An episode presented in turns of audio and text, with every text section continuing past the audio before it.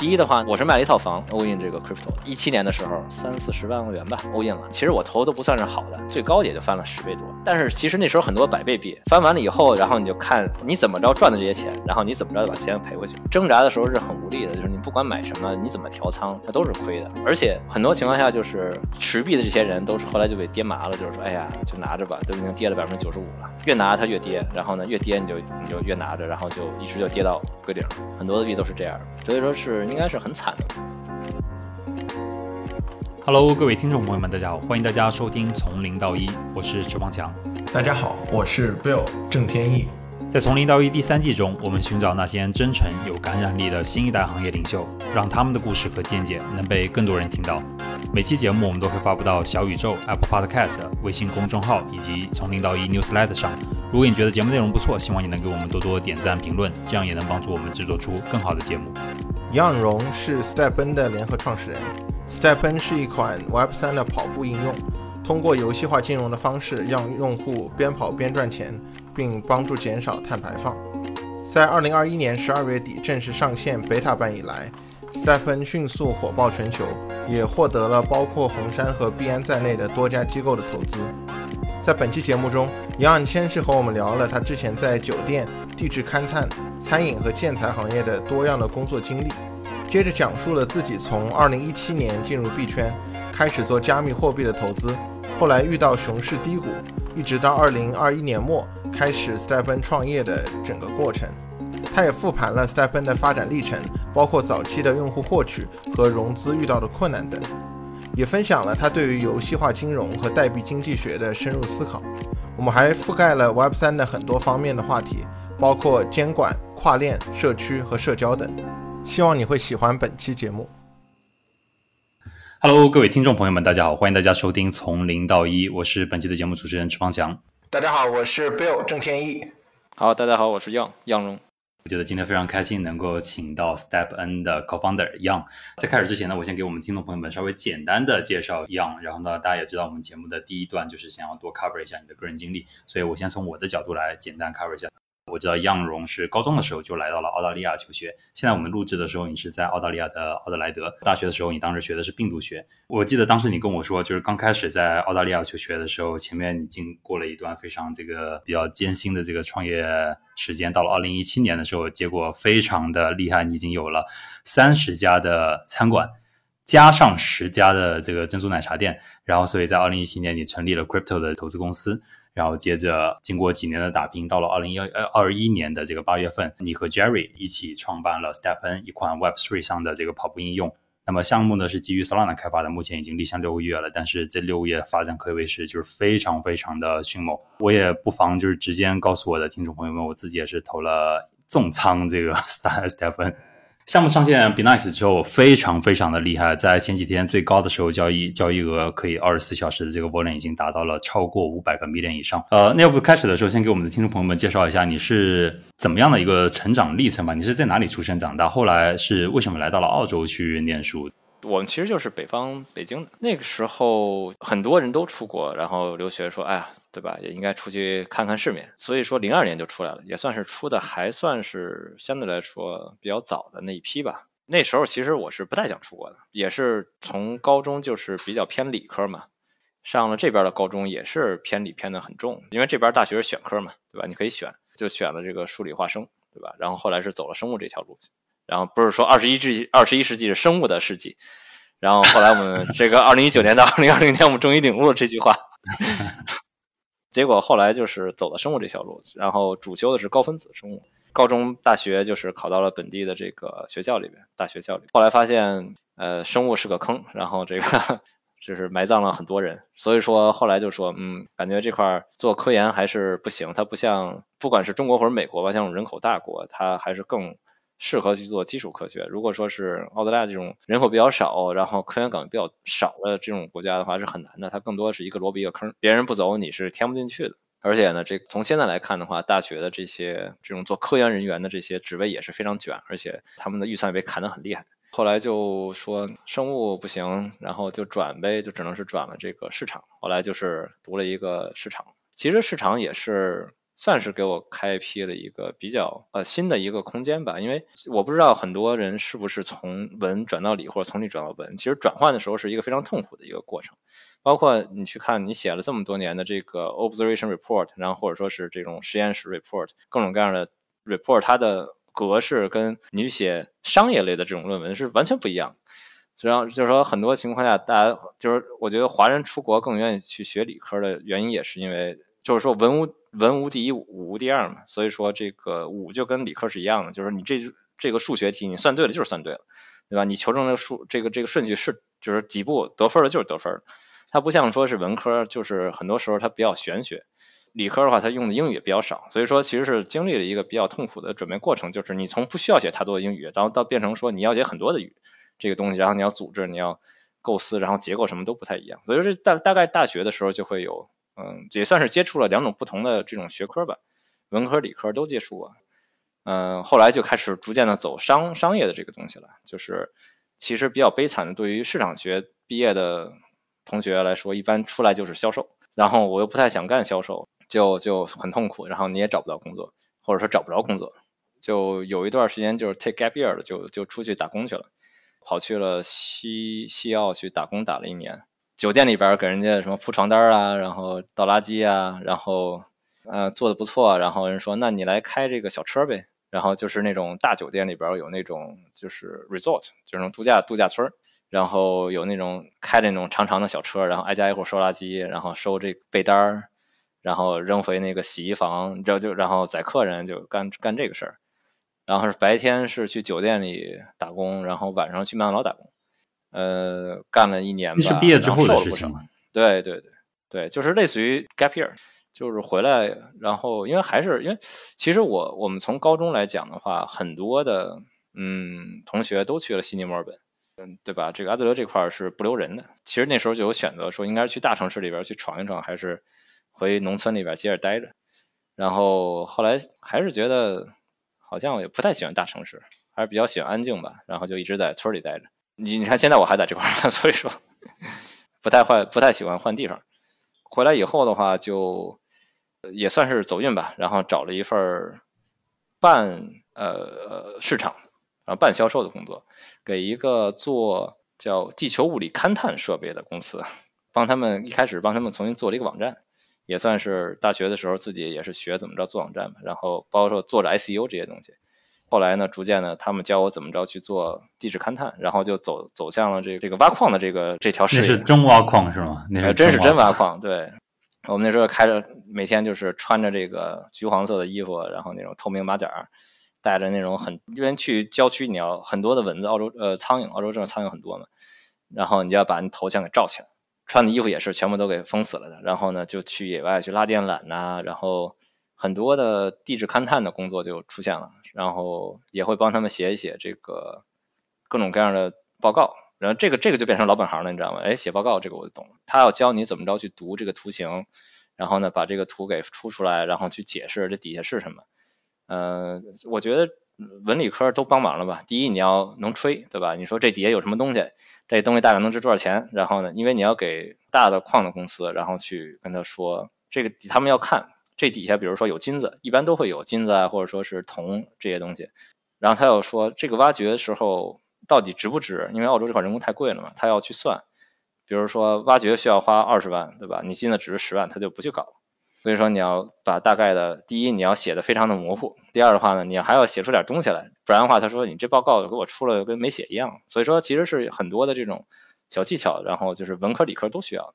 然后给他们做了四年的这种地质勘探。那是几几年？这个应该是一二年结束的，应该是差不多。我一二年彻底从那块退出来的。勘探这个工作是一个很苦的工作，它一般来讲它是所谓的这干三休一，就是干三周休一周。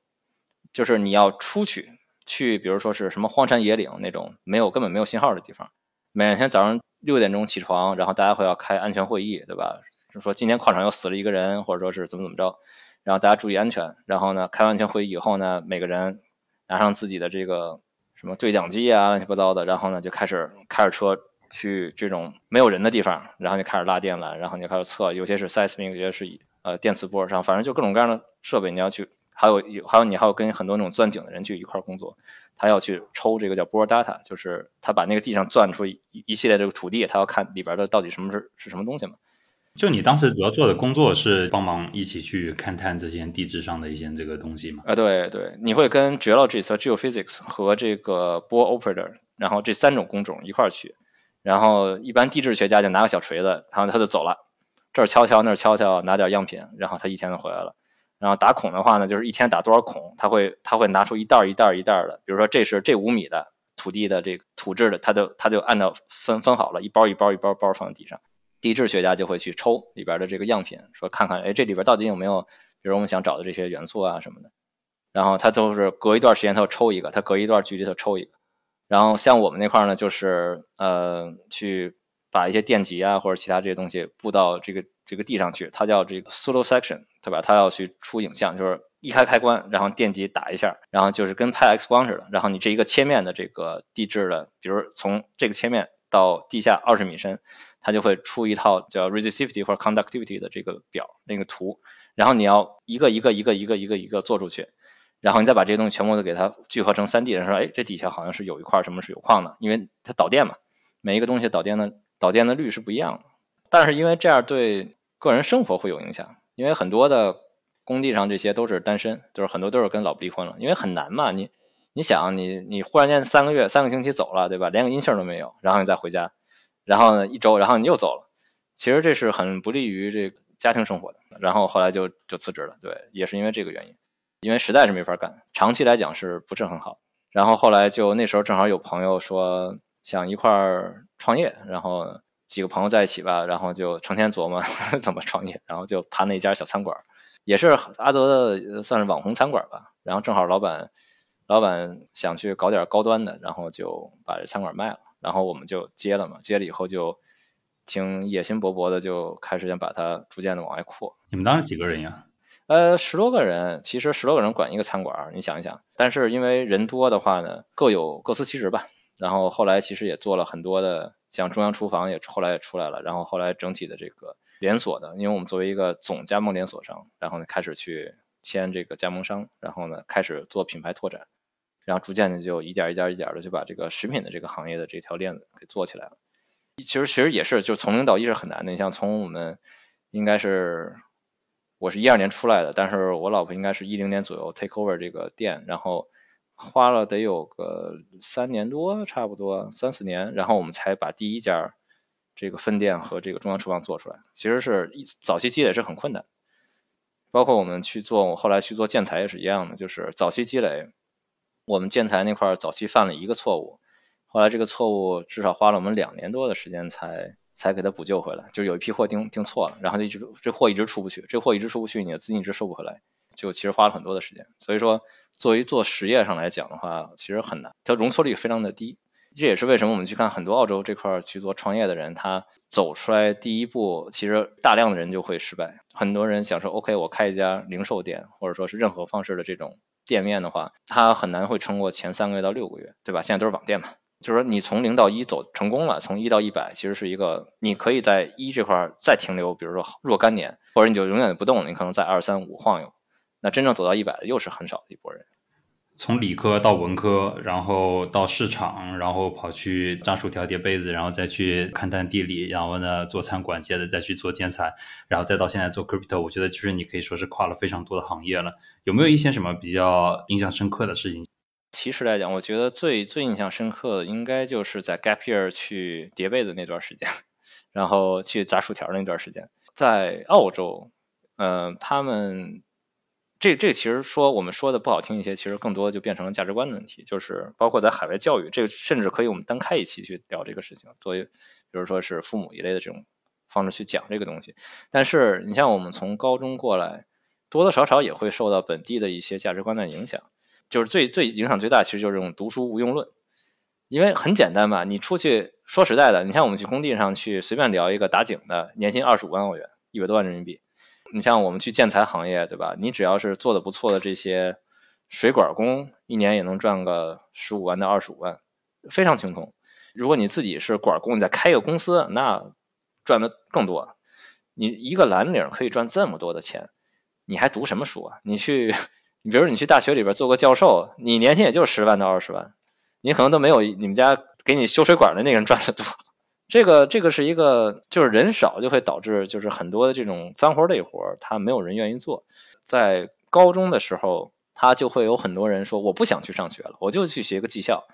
嗯，我记得很清楚的是，我记得是零几年的时候，我看零七零八年的时候，那一段时间，那个澳洲的移民政策特别的松，你去学个染头发，去学个修学个修车，你就可以移民。所以很多人去跑去学修车，然后修车也赚的很多，就令人发指，你知道吗？就是你有一技之长的这种技工，其实赚的很多。所以说你读书没有用，所以很多人产生这种读书无用论的这种，这是大概算是一种共识吧。对，所以说很多的，你即使本地这块上大学，很多就是混的，混个文凭啊什么的也也也非常多。所以，但是呢，我觉得这一个思想其实也让，就是也影响了我有一段时间。但是后来其实真的是在叠被子的时候，然后觉得说还是应该多读书、多看书，然后多研究。然后其实就是花，就是那段时间其实就是听上去很扯啊，我现在说很很扯，就是就是每天上班的时候呢，就拿本书。不管什么管理学，还是什么市场学，反正就是各种各样的书呗。然后每天不工作的时候，因为我是开车的嘛，开那个小 buggy 嘛，我经常有些时候没有事儿的时候就翻开看。就是晚上也是，就是多读书吧。嗯，那段时间其实也好，就不像那您想想那个零几年的时候，这个没有现在这么发达的这个网络，对吧？你没事看看书什么的也挺正常。那段时间其实那一年还是读了不少书的。然后其实就等于说是你就是把心态给沉下去了。就是说，你可以坐下来去研究一些东西。有些时候太想去做事情的时候，你就心态就很浮躁。就是说，哎，我我就想去，比如说是暴富。你像，比如说我们说前期 Web Three 说，我们就是目标就是一年，对吧？解决战斗，对吧？这个这个从零到一万，对吧？就就很浮躁的时候，其实很多情况下就是反而你会走走回头路。所以说，我觉得那一年的时间，虽然说工作身体上很累，因为你要一天打两份班。但是抽空去读书的时候，可以让自己的心态去更往下沉一沉吧，也没有那么浮躁了。对对，之后的一些工作啊和呃生活习惯，其实都都都养成了很不错的这个习惯吧。至至少现在我没有时间读书，至少也没事刷刷知乎啊，对吧？看看新闻呐，听听时事啊，变成了生活中的一部分。我觉得这个是很重要的，就是这个其实这个这个习惯是从那个时候养成的。不知道是不是这样描述你会赞同？就是叠被子这段时间，仿佛还有一点点那种扫地僧的感觉。师傅说：“哎，我想学功夫，你要不先去扫个地吧？”就是，然后你跑去叠被子，先去叠了这个两年时间，叠着叠着叠着，突然领悟出一点奥义出来，说：“哎，这个还是应该看点书。”现在听上去，所以说我说现在听上去就感觉像就就是说这人扯淡，就是在很玄学。但是你在那个时代，其实互联网并没有那么发达的那个时代。然后呢，你去一个非常偏远的地方。我们在说的是西西澳 Broom 那边，离阿德雷德是一千九百公里，常年的湿度在百分之九十，然后经常断网，然后没事就发大水，然后这个就是在那种环境下，其实真的是没事干。就是你你有些时候网也断了，然后你干什么呢？就只能读读书。它并不是说我们去说一些凡尔赛的东西，它是。第一是大家都是工作关系，对吧？没有那么多的什么亲朋好友关系，呃，很多人都是，你看我们那块儿，那时候我认识很多韩国的这个韩国跟德国的 working holiday 去那边打工，赚的非常多，很多人就是为了去赚钱去的。包括东欧的，比如说爱沙尼亚，很多人去那边也是交了很多奇怪的朋友。然后日本也有很多人去，就是去那块打工的，真能吃苦那帮人，那帮人好像很很多一天打三份工，我的妈呀，就是韩国人。你去看那些韩国人，那些就是真是就是去那块就是哐哐哐干挣钱的，的确是就是生活和呃生活的匮乏，然后最后就是逼着你 最后要读点书，找一些这个精神上面的慰藉。到了二零一七年的时候，可能你那个时候建材你是后来是到怎么样？为什么在二零一七年的时候你选择就开始选择到了一个感觉？又是另外一个完全的这个领域，就是 crypto 这个世界是什么引起了你的兴趣？你当时是怎么样接触到这样一个东西的？我二零一五年的时候进的建材，因为那个时候澳洲这块开始起非常多的高楼，而且这个整个建材市场非常的繁荣，所以说觉得这是又是机会又来了，对吧？我们就是可以去把这些建材卖给他们吧。其实后来发现不是那么回事儿，嗯，很多的这个建筑商他其实是会直接从国内去。呃，运材料的，而且建材这个行业其实是很吃关系的，它其实最后变成了这个关系学。呃，你得认识人，然后因为建材这个东西，最后发现说你都是白砖，用你家的跟用我家的有区别吗？没有区别，价格有区别吗？区别非常小。那最后就看谁拼关系谁硬呗。所以后来发现说，建材行业其实是类似于被垄断的行业。嗯，很多这种本地意大利人做了几代人的时候，他会垄断很厉害。所以说后来觉得说，好像判断失误，好像 没有那么特别赚钱。然后正好这个区块链机会来了以后，就进了区块链。当时你是从怎么样的一种就是途径去了解到区块链？因为听起来就是跟你之间这种就是偏差大还是挺大的嘛。其实是很有意思。对我第一次听到，其实是我们餐馆的一个，我们餐馆里边有一个店长，然后他邀请我们去他们家做客。你这是一六年的事情。她老公是澳洲最大的这个电信公司叫 Telstra 的一个电信工程师。然后呢，他看到我以后呢，就说：“兄弟，我最近发现了一个特别特别好的东西，叫 Bitcoin。”然后我看人看傻子一样看着。那时候 Bitcoin 我多少钱我不知道，可能几百块钱吧。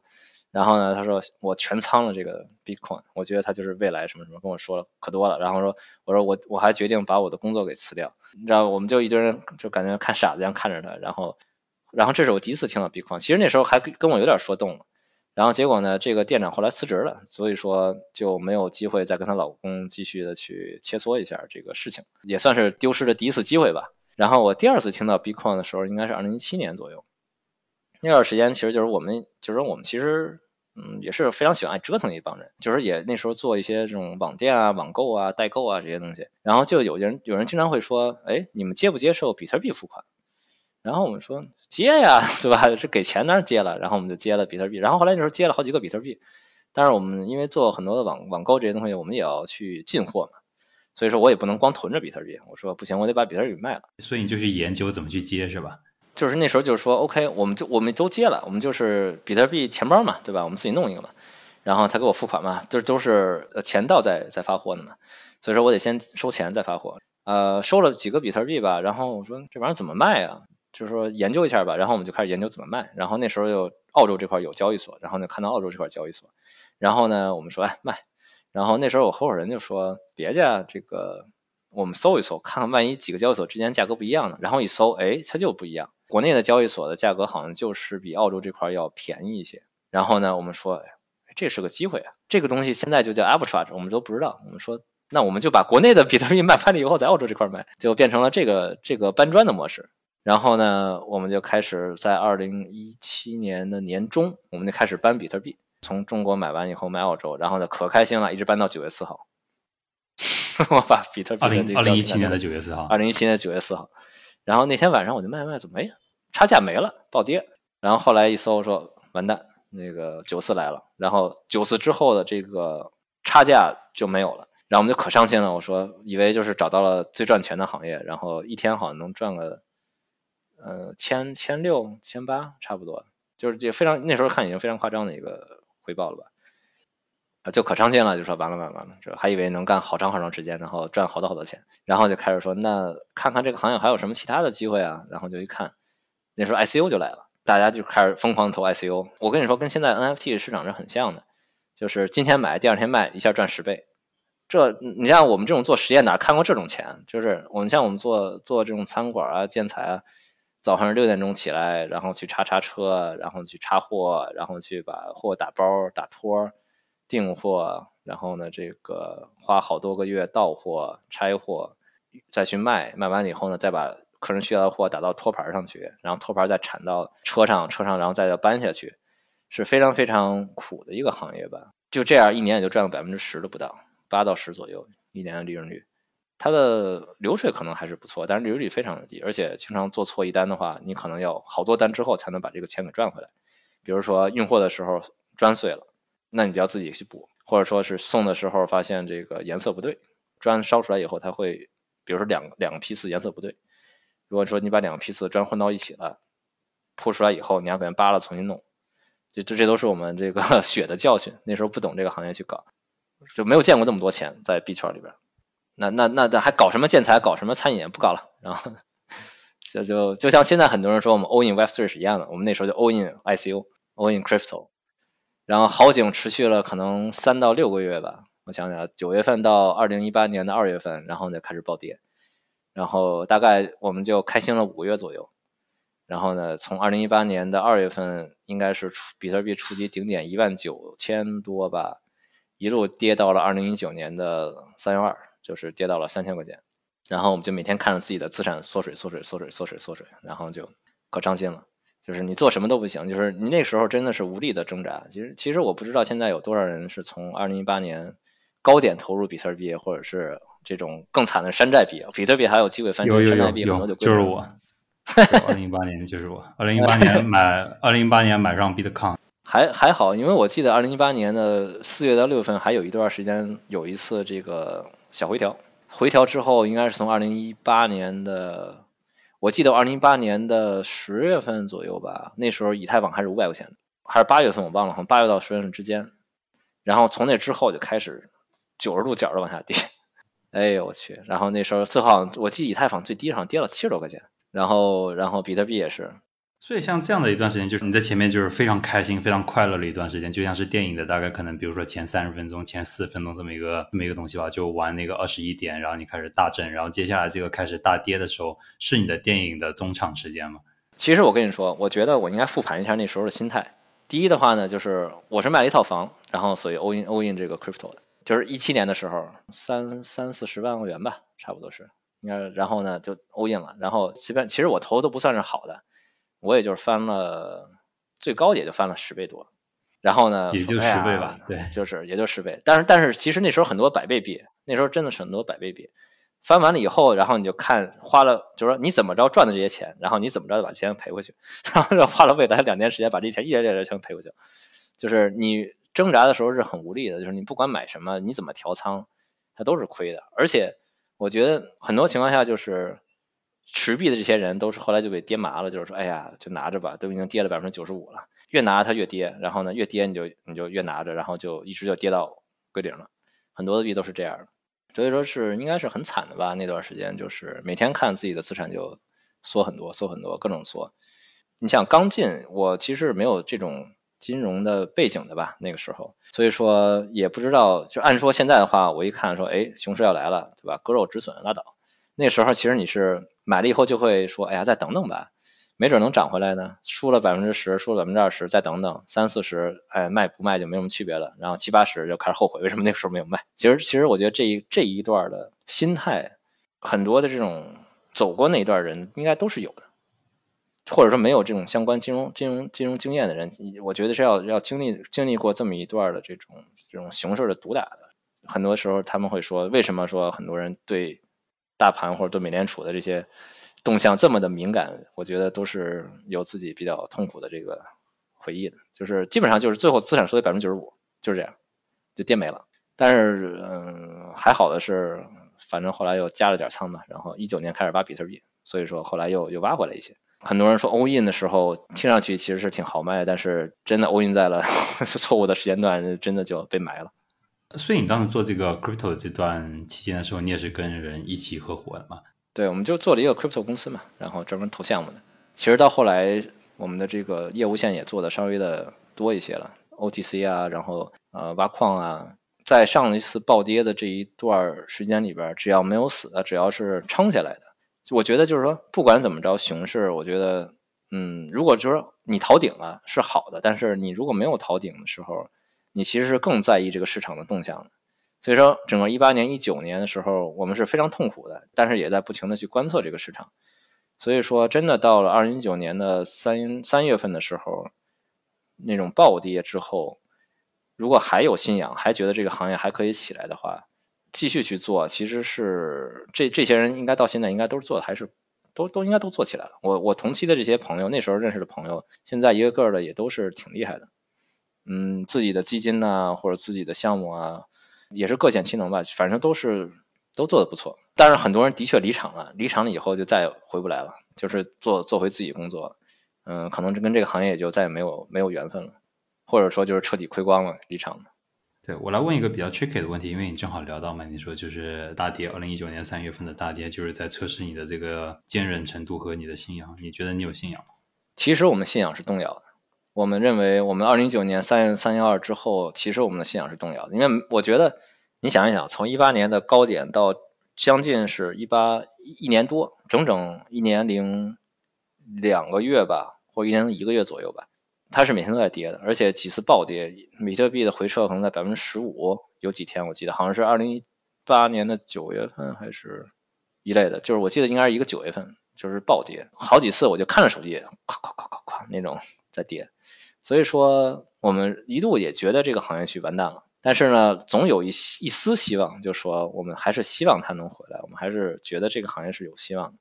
因为真的在真的在深熊的时候，其实大家都已经就不看了手机，就很多群都已经就是凉了，不管是什么群吧，就是就大家都不说话了，真让你觉得这个市场就真的是很冷。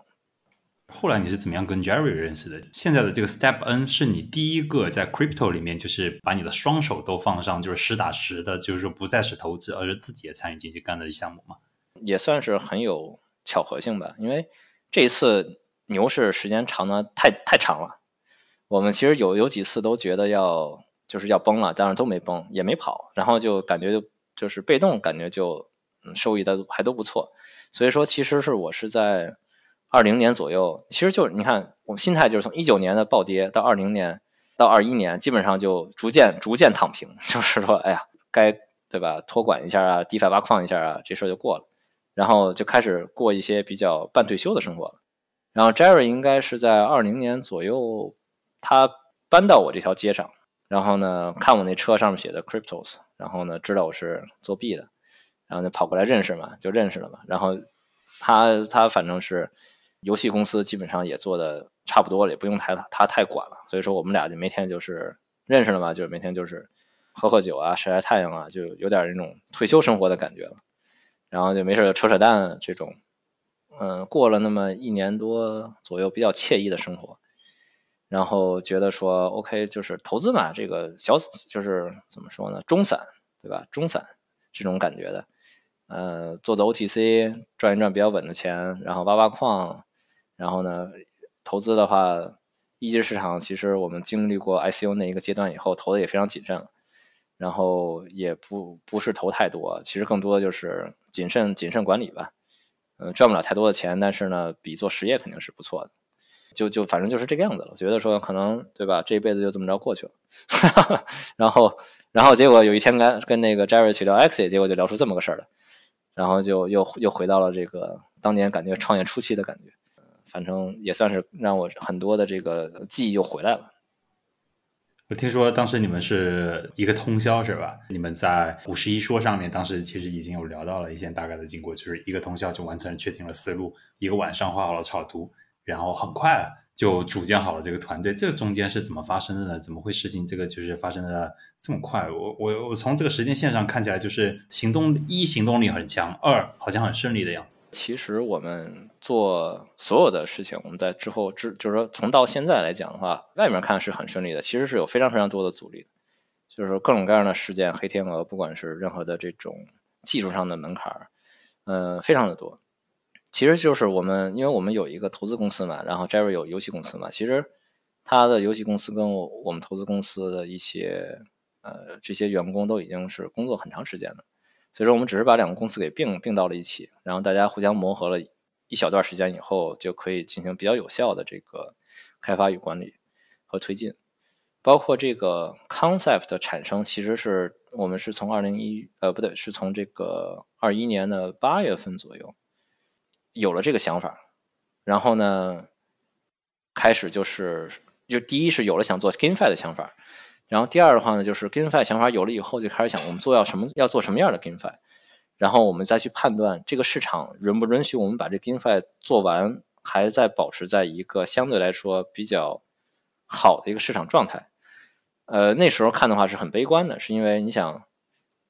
包括就是说对美联储的加加息预期啊，对整个的这个长牛，对吧？双顶这种牛市。这个是我们没有看过的，可能从二零一六年的时候，比特币有过双顶，然后双顶完了以后就开始暴跌，然后一七年又起来了。呃，就是我们去看历史的话，其实是很慌的，就是说，OK，这个牛市可能不剩多长时间了，那我们是否是应该下一个牛市再去试，还是我们应该就是放手一搏，就是就直接干，或者说我们要在设计上面有更多的突破，可以让我们快速的把这个产品做出来？因为我们一看游戏这个东西的话。去做美工啊，去做游戏，就是这 game development plan 这些东西，其实是很花时间的。你的 narrative 怎么设计，你的游戏内的 mechanic 怎么设计，然后呢，你的这个美工的设计是什么？其实其实这是一套有一套专门做游戏的人是知道，这是有一套很繁繁杂的这种计划。这个我们的时间是完全不允许的。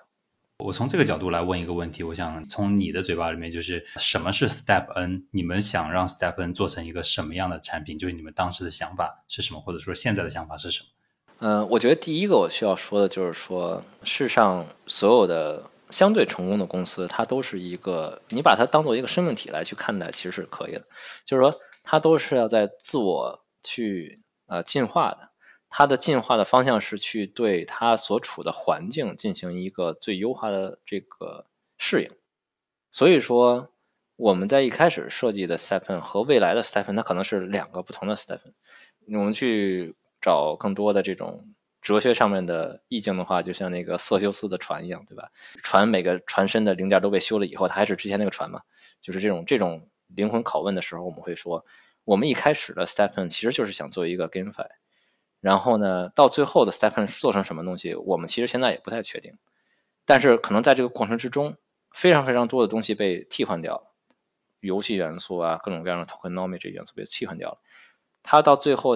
成为的这个东西，或者说这个呃样貌，肯定是最符合未来的那个时间段的我们的那个定位。所以说。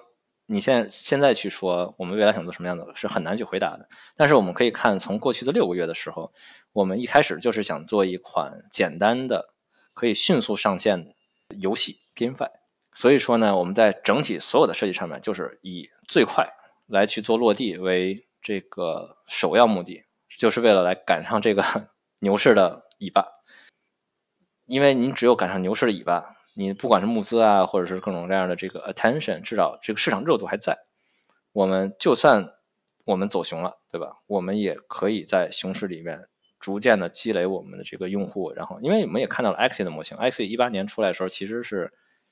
也是很惨的，对吧？它那时候出来的时候也是嗯熊市的时候，它也是经过了很长时间的沉淀，它才之后有起飞的。所以说，我们说 OK，我们不怕，对吧？在熊市这边有沉淀。但是我应该在牛市的时候迅速去开启这个这个项目，所以说我们所有的呃产品内部的所有的这个推进的目的，全部是迅速落地，然后呢迅速积累我们的用户，迅速的去打开这个呃呃产品的这个各种各样的这种呃宣传的东西。GameFi 这是第一步，但是当我们开始做的时候，我们发现 GameFi 里边有非常非常多的问题，比如说工会问题。呃，比如说这个呃生命周期问题，呃所谓的很多人说的这个 Ponzinomic 对吧？庞氏这个这个经济的这个这个问题，所以说我们发现，如果说我们仅仅是去做一个 GameFi 的话，它是它是不可能再坚持超过，比如说是两年，我们预计两年的熊市，二零二四年比特币再减半的时候，我们是不可能撑过去这个两年的时间段，所以说我们一定要有新的东西出来，去解决它生命周期的问题。所以说呢，我们就进入了第二版的这个游戏设计。我们是八月份有的 idea，九月份立的项，然后十月份的时候，我们就呃开始做了这个内测版嘛。我们在做内测版的时候，我们就开始有这个这样这方面的思思考。所以说，我们说 OK，我们不能把它做成一个游戏。它把它做成一个游戏的话，我们是很难去保证它的价值的，因为游戏本身不产生太多的价值。所以说，我们说 OK，我们应该把它做成一个不强调游戏的、有游戏性的 app。然后这个 app 里边可能会集成更多的这种基础建设 infrastructure 类的东西，比如说 NFT marketplaces，然后比如说钱包，比如说 swap 这些 function。你只要把它集成了以后，第一它比较容易上手，第二的话呢，它其他的东西是可以产生价值的。比如说我们 NFT marketplace，对吧？我们把 NFT marketplace 里边赚的钱可以反哺回我们的 tokenomic。那这个就完全可以解释了这个很多人说的这个 GameFi 是庞氏的一个论述。为什么呢？是因为庞氏本身是不产生价值的，但是你如果有一个 NFT Marketplace，你的项目是有正的资金进入的时候，你完全可以用正的基金资金去补你的这个用户赚的这个钱。我一年赚，比如说是一个亿，OK，我拿出五千万来补用户，我有。多少用户，我把这个五千万补给他，那这个是可以的，是因为我有赚钱，我拿赚的钱去补用户。我如果我没有 NFT Marketplace，我拿什么补？我没有东西可以补，那这个时候就会陷入这个庞氏的问题。这时候你就说，你这时候你才是前面进的人是赚后面人的钱，因为你本身不产生价值。正是因为我们有了一个 NFT marketplace，我们产生了正向的资金的收入，我就可以用正向资金收入去补。我这样理解不知道对不对？就是我现在买了大概五双鞋子，然后买鞋子这个过程就是正向的，就是 funding 的一个过程嘛，对不对？我买了，我才有这个入场券，我才可以玩。我这样理解对不对？你买的是从其他的玩家手里边买的，对吧？你这个玩家可能是在你之前进来的，所以说这也是很多人我觉得在诟病这个整个 GameFi 的这个经济系统的时候，就是说，OK，你是 Web3。OK，游戏我们作为游戏开发商，我们并不去主动去卖 NFT 给玩家。所有的 GameFi，我们比如说 Stepn 上面的物品的生成是由其他玩家来生成的，所以说才是有所谓的这个前面的玩家卖他的生成出来的 NFT 的产品或者物品给后来的玩家。那这个其实很多人说 OK，那就是击鼓传花了。OK，我就明白了，对不对？他就不去看其他的东西了。呃，这里边其实是有多多个不同的 party 在里边去进行各种各样的博弈的，就是在游戏性里边是有人去呃有这种呃冲动性消费，这些冲动性消费会产生需求，那就会有专门想去呃打打这个游戏去卖这个游戏里边产品的人，去把他的物品卖给这些冲动消费的人。当然，这个东西这个东西就像一个大漏斗一样，就是呃你总是消费的人总是少数，但是他可能花比较多的钱。呃，打金人可能是多数，对吧？那他们打的金钱就是卖给这些少数人消费的，所以说你的游戏性就要很强，然后呢，你的游戏性就要呃呃让强到这些人愿意去为他去多花钱，对吧？然后呢，再有这些人去供这些想花钱的人，这个币可以让他去花。那这个时候的话呢，我们又发现了，就是你如果仅仅是用打游戏的冲动的话。其实这个冲动是相对来说也是比较弱的，真正的强的冲动，我们去看为什么人们打游戏喜欢去充钱去打，其实更多的要不然就是皮肤好，要不然就是你可以有炫耀性。所以说我们后来才发现说，如果游戏不跟嗯社交属性去挂上钩的话，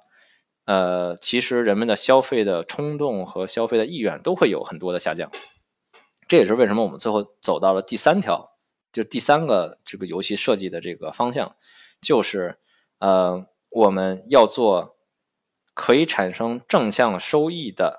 平台类的、有游戏性的，同时也要有社交性的一款综合的生活软件。那当我们做成了这个东西之后，第一就是人们因为有社交的需求，因为人是一个社交的动物，它就会一定有一类，就是有相应的社交的花费在里边。呃，去进行花。当有人有社交属性的花花花钱的这个冲动的时候，那才有人进来以后，通过 X earn 的方式给他们提供这个东西。那在 Web 三上面，我们作为比如游戏开发商或者说是这个呃 infrastructure 的这种制造者的时候，我们是不产生所有的这个物品的。这些所有的物品是由里边的用户进行产生的。我们仅仅是。给他们提供一个场所，让他们去交互自己产生的物品。然后呢，我们会有一个 NFT 的一个交易平台，让他们在里边进行交易。那这个交易的时候，你会产生收益。这个收益按照 Web2 的做法，它是把收益就就自己就拿了，对吧？这就这这个是很正常的，因为你作为一个公司，你要盈利，你要付你员工的这些钱，你是要有收益的，对吧？你收益你给赚走，这是天经地义的。但是作为 Web 三上来讲的话呢，就是我们拿出来一部分收益，我们再反哺给我们的社区。那这个时候啊，你会看到这是一个双轨制的一个呃呃价值产生的一个呃模式。我通过我的用户在我们这个平台上面，通过 X earn 的方式，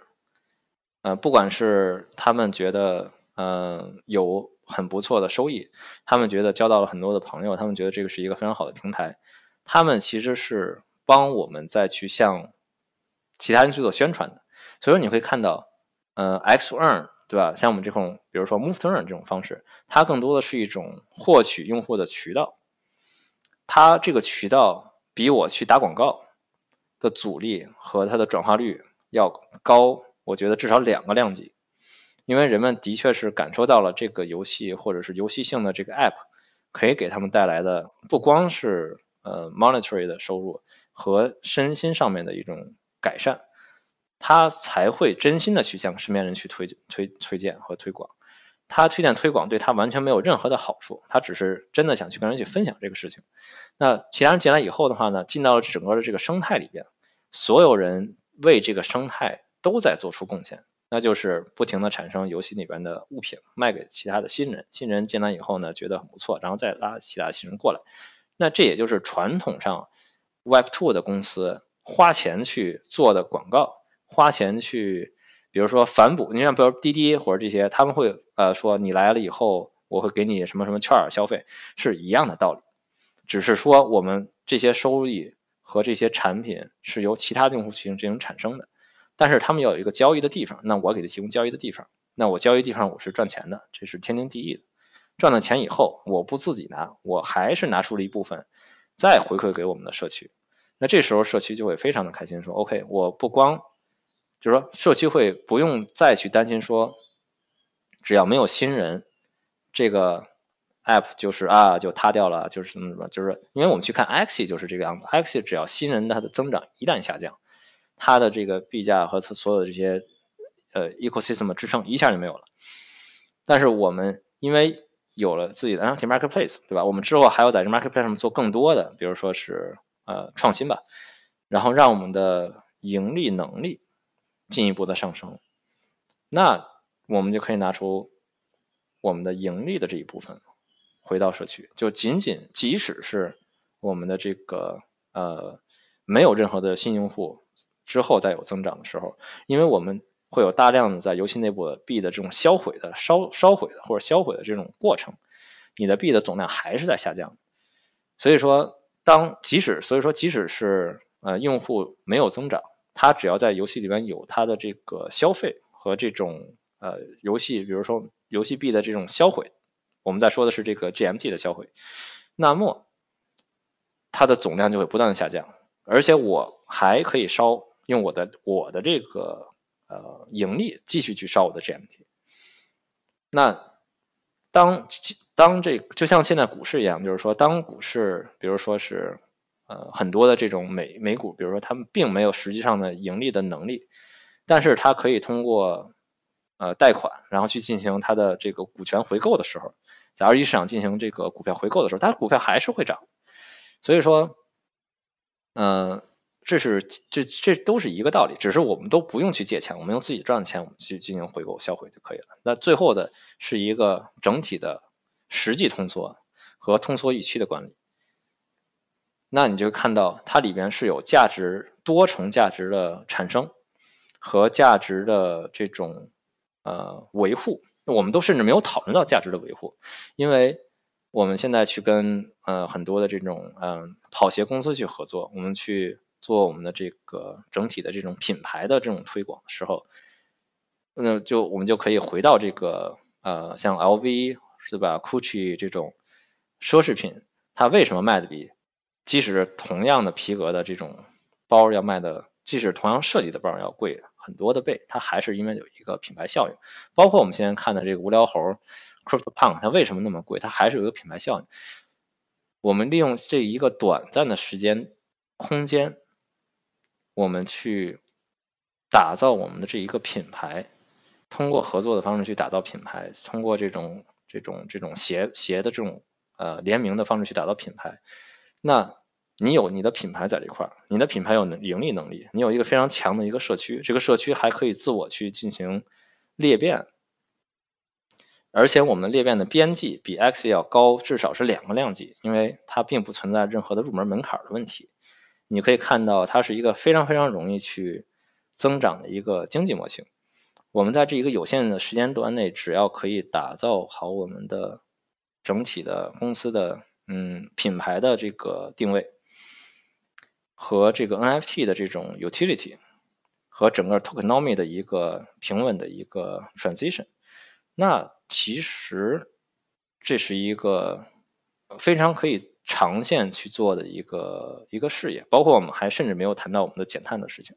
就是如果你可以通过减碳的方式呃，去让更多的人去呃进入这个呃这个 app，然后不光是对自己的身体和心理有很好的这种帮助，包括在里边有很多的游戏性，包括在这里边也有这种 x one 的这种方式去 earn 一些的代币，和你整体做的这些东西产生的利润一部分还是会回到呃减碳上面去和这个公益上面去。我发现你们是在这个一月份的时候，就是公布了第一轮的融资，能跟我们分享一下这个融资的过程是怎么样子的吗？投资人，你们在跟投资人聊的时候，他们能否理解 m u t u a n 这件事情呢？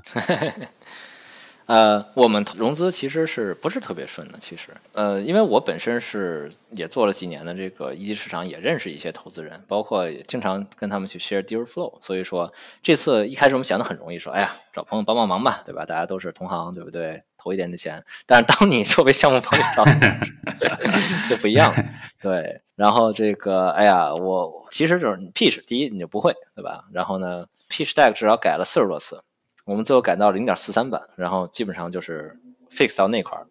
然后呢，几乎没有人任何人相信我们，几乎没有，有很小的一部分人相信我们，然后也成为我们现在非常非常呃 supportive 的这些投资人。但是大家听到我们想做的事情的几个反应，第一个就是就没有投的这些啊，太小众，做不起来，跑步 crypto gamefi 不行，技术壁垒过高。其实他们也知道这里边技术壁垒真的很多，防作弊，然后 GPS 这些都不是币圈嗯开发或者 blockchain 这种开发人员比较熟知的这些东西，而且这里边涉及到非常非常多的各种各样的小东西，包括这个手机化，对吧？或者把它的模块集合化，就是把所有的这些东西 app，你说我今天跟你说我去做一款手游里边集合了 swap，集合了 wallet，集合了防作弊。带人工智能的，结合了 GPS 的这个各种精确的这种呃比较精确，可以测试你到底跑了多久，然后你不不拼，其实这是很难的一个东西。然后而且你的跑步的轨迹全部是在路上，而不是到处乱窜的这种。呃，加上一套比较比较好的 tokenomic，然后我们说我们要最后要面向全世界四亿的跑步者，你你就会付之一笑，然后 扯淡，然后真的真的真的。呃，其实是走了走了非常多的路，就是呃很多人是不信我们的，但是我们后来认识到的问题比刚才说的还要多，然后后来就一个一个的攻坚吧，算是一道一道坎儿都给他迈过来了，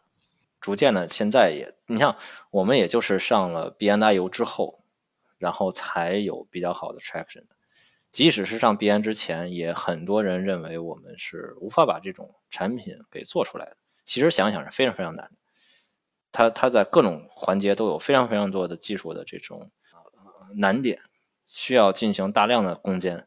和这个参数设计。其实是想一想，现在想想的确是，就是真的是一步一个坑，都没有两步，就是迈完一步解决一个问题以后，第二个问题马上出现了，再要从头要去再去想怎么解决。嗨，各位听众朋友们，告诉大家一个重要的消息：从零到一的听众群已经开通了，在这里你可以和节目制作人直接沟通，和听友们交流，结识在不同行业的精英。欢迎大家添加微信号 go to 下划线 helper，g o t o 下划线 h e l p e r，期待你的加入。从十月份开始做内测，然后十一、十二月份再就是公开的做测试。在这个过程中，我其实挺好奇，是最早的一些用户当时是怎么样拿到的？我感觉大家用了这个东西之后，其实他们会给你很多的反馈，然后你们也在激励这些用户去给你们找 bug 嘛。呃，但是在这个有个前提，就是说，呃，首先得得找找到一批用户，他愿意来做这个测试，然后愿意来给你提这个建议嘛。所以能不能讲讲最早的时候，就十月到十二月的过程中，早期的。用户当时是怎么拿到的？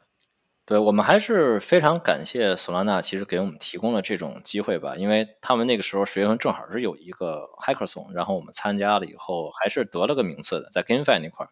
所以说很多人就是因为索拉纳作为这一次牛市最火的一条公链，嗯，非常多的人在关注，所以说很多人看 OK，他们其实是会喜欢去参与到嗯投资索拉纳生态黑客松的赢。也呃，这个这个这个赢奖的这些项目上面的，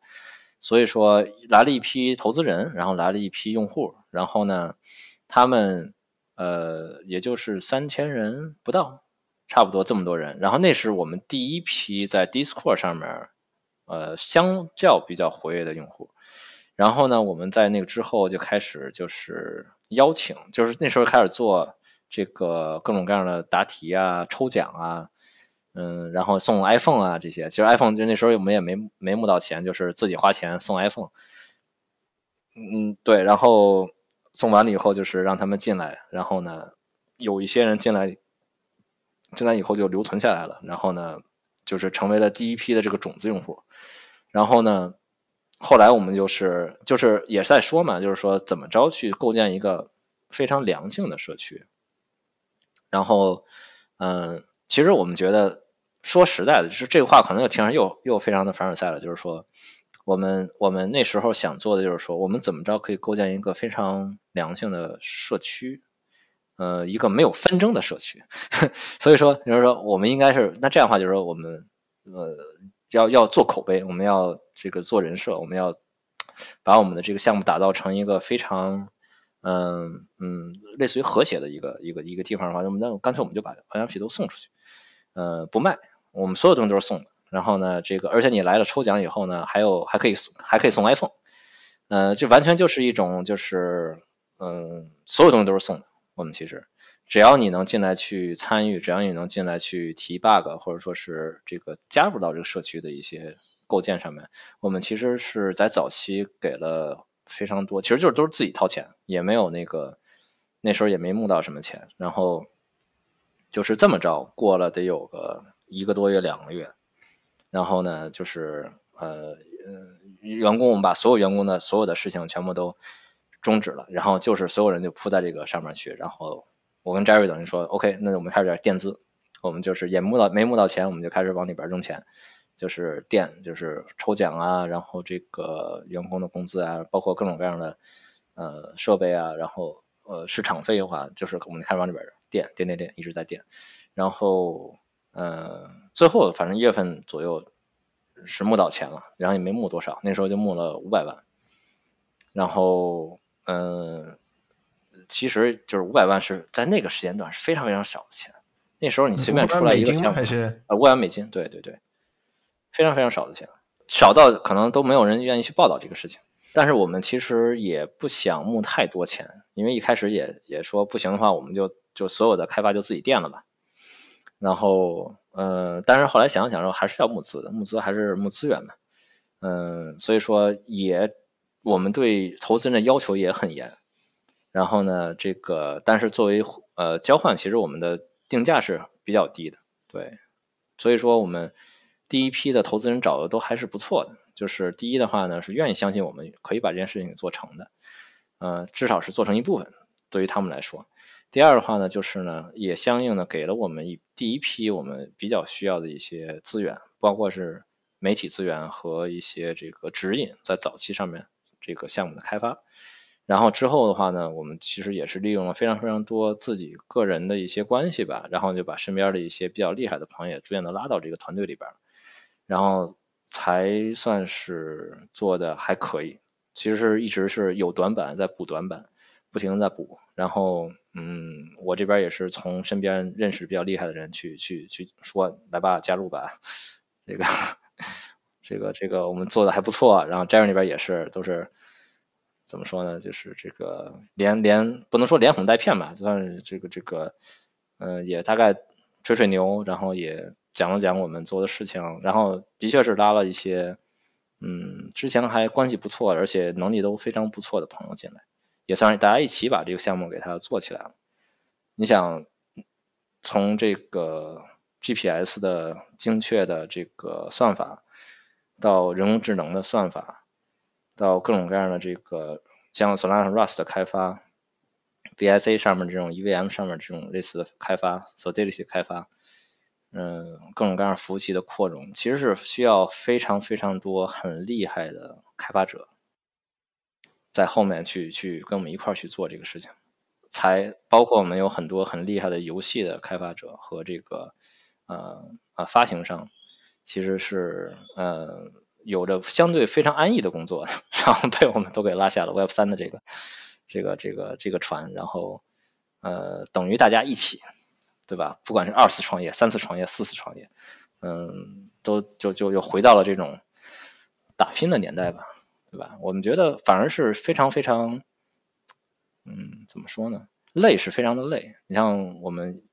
从去呃去年的八九月份开始做到现在，我们是没有周末，然后几乎是没有休息的，就是每天都是不不休息的，对吧？每天都是。工作，然后不停的工作，所有人都是跟我们是一样的，所以说我们才可以把项目往前推的比较快速吧。而且我觉得大家都是多次创业者嘛，所以说，对吧？干呗，对吧？这个谁谁没创过业，对吧？谁没多次创过业？呃，都是从这个时代过来的，所以说，对吧？他他再累，能我能有我们之前，对吧？早上起来铺床单，晚上起来炸薯条，累吗？还是还是这个还是坐在电脑前面去工作呢？呃，我觉得，嗯，有相应的这种沉下来的心态，去，呃，戒骄戒躁的把这个事情给做下来，然后再不断的把它优化，不断的自我去颠覆自己之前创造的这些记录吧，也是一直我们，嗯，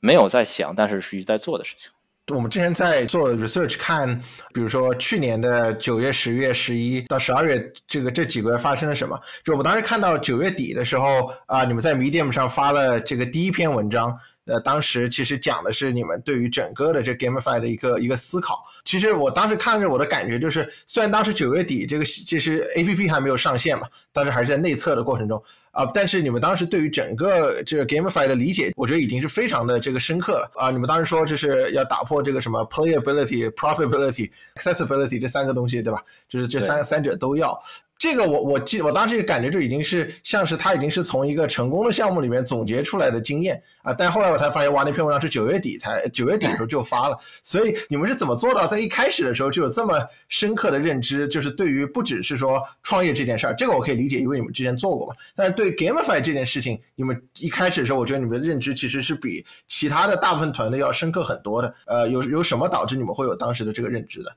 嗯，其实还最后还是要说回到创业的这个事情，因为我应该创业还还算行，因为我做的事情都比较的稳，所以说没有出现创业失败的问题。我说我说一下 Jerry 的坏话是，他 Jerry 创业失败过好几次，所以说，呃，反正，但是我我也知道，就是在创业期间，如果说准备不足，呃，不知道自己面对的是什么，未来的呃基本预期和。未来的后市判断如果没有做非常精准的，至少是在早期的一个比较精准的一个调研的时候，是很容易在后期出现问题的。不光不管是发展方向出问题，或者是呃实际判断各种各样的问题。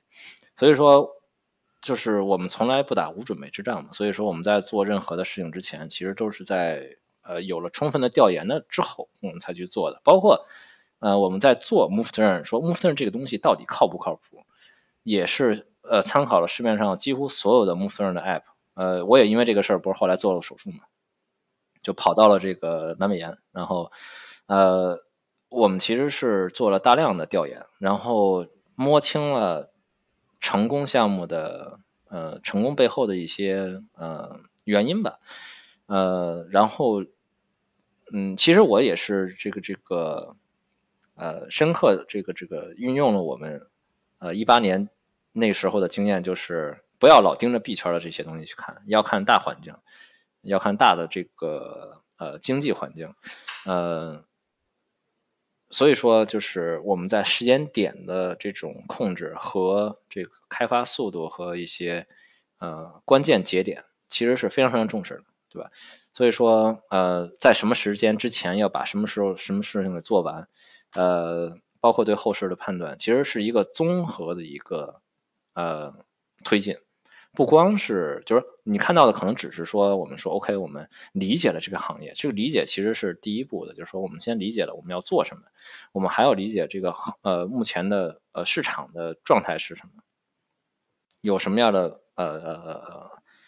呃机会在未来。呃，我们在什么时候应该进行什么样的转型？其实这是一个，还是又回到之前那个话，就是说在不断的进化的一个过程。然后我们在不断的去观测我们身边的环境，然后并且呢去适应这个环境。如果有能力的话呢，相对来说改变这个环境。所以说，嗯，这个是这个是就是这些的计划和不断的对计划的调整和对未来的这种嗯盘算吧，它是持续向进行的。我觉得这是很重要的，就是说，呃，既是既要我们要看到当下的，然后我们同时还要顾到未来的，然后当下跟未来是一个不断的互相呃在相互调整的一个过程，在往前走。嗯，所以说我们在早期的这种嗯对市场的研究上面就花了非常多的心思，对吧？然后如果说我们没有这个研究的话，我们甚至可能不会开始我们这个项目。呃，我在在看你们的这些文章的时候，我在想说，是不是说，其实你们在做这个 seven 的时候，更多是把它当成币圈之外的一个游戏？因为我也看到你们在 Solana 的 Hackathon，就是你们那个项目里面有有写说你们当时学到了什么嘛？其中有一个东西说，一个 GameFi 项目，你们当时觉得最重要的，它必须要先是一个一个 Good Game First。那所以就是说，是不是说你们在做的时候，更多是就没有考虑它是个币圈的项目，而是觉得它是一个就叫做给正常人玩的一个游戏的一个一个项目？我不知道我这个理解对吗？其实你又差了一步，它第一个先是要是一个可以用的产品，它第一个是要是一个这种 functional product，而币圈有能做出来 functional product 项目其实是不多的。从一七年来的这些人也看到，对吧？一张 PPT 走天下，对吧？呃，但是呢，从 DeFi 这块来了以后的话呢，很多人其实已经有非常多的产品，而且有已经有非常多的这种 infrastructure。但是这些产品和 infrastructure 又不乏更太多的人又有了这些这种惰性思维，就是 OK，DeFi 非常好，那拷贝，对吧？各种各样的池子就就是没有人他这在这方面真的去思考如何进行有效的创新，这个其实是一个非常呃。让人比较失落的一个现象，就是说，因为这个行业太好赚钱了，那我我做一个 DeFi 挖矿，然后我 TVL 就是一个亿、两个亿、五个亿，然后呢，就大家开始挖，然后就开始赚，嗯，太多的这种项目了，所以说它是一个 functional product，但是呢，它又不是一个真正意义上呃有影响力的产品，因为它跟大家都是一样的。所以我们那时候想做的是，第一的话，它是一个，呃，你先要让它是一个能做出来产品的一个东西，然后这个产品呢，相对来说有一定的创新性。那这个创新性可以是游戏性，可以是金融性，因为在这种行业里边，它会有有各种各样不同的属性。然后你才可以说它才是一个，嗯，相对来说有游戏性就变成 game，对吧？所以这两步走，对，它第一先是要是是一个 functional working product。再是一个呃 working product 里边的游戏，然后呢，你这个游戏里边呢有相对来说比较呃有创新性或者精巧的这种 tokenomy 的设计，以致使它去有一个 financial 的属性。然后那人们更多的就是其实是这样的话，其实就是一个双向的嘛，就是说人们可以因为游戏性来玩，也可以因为是它的这个金融性来玩。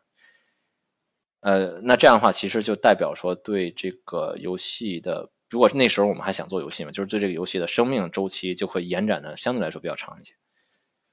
而如果说你只是把它当做是一个 DeFi 套着一个游戏的壳，那可能当它的 financial 属性消失的时候，也就是这个游戏走到生命周期终点的时候。前面我们提到很多的这个经济模型嘛，其实你们是怎么样 bootstrap 这件事儿？就是它可能一开始说整个这个呃 liquidity 的池子不大，但是已经有一些用户进来，他想要把 GST 换成 USDC，就是怎么样让用户在一开始的时候他就可以感觉到说我的这个 GST 它其实就是一个真正的钱，然后它是可以我我可以把它提现拿出来，然后可以变成这个 USD 的。这这个一开始的 liquidity liquidity 铺都是我们花钱充的，我们在为这个钱付钱。就是就是就是说，还是那句话嘛，就是说，我们需要做的是让这个产品是一个呃呃呃可以工作的产品。那你相应来说的话，这个 liquidity pool 我们往里边充的钱，那基本上，因为我们没有募太多钱嘛，就可能充完钱以后，我们就一大部分钱就进到这个 liquidity pool 里边去了。所以说，嗯，但是我们认为说，这是必须要去做的事情，因为你不去做，那谁会去往里边充钱呢？没有人往里边充钱，只有你会往里边充钱，那你就只能去顶，对。所以说，如果项目做的不成功，我们其实是非常不要命的打法了，就是我们所有的这种决策都是可能先要牺牲一下我们自己，然后我们把它做大，那大家都一块吃肉。那如果说我们冲的没冲成功，那可能项目就没有钱了，那我们可能要自己花钱，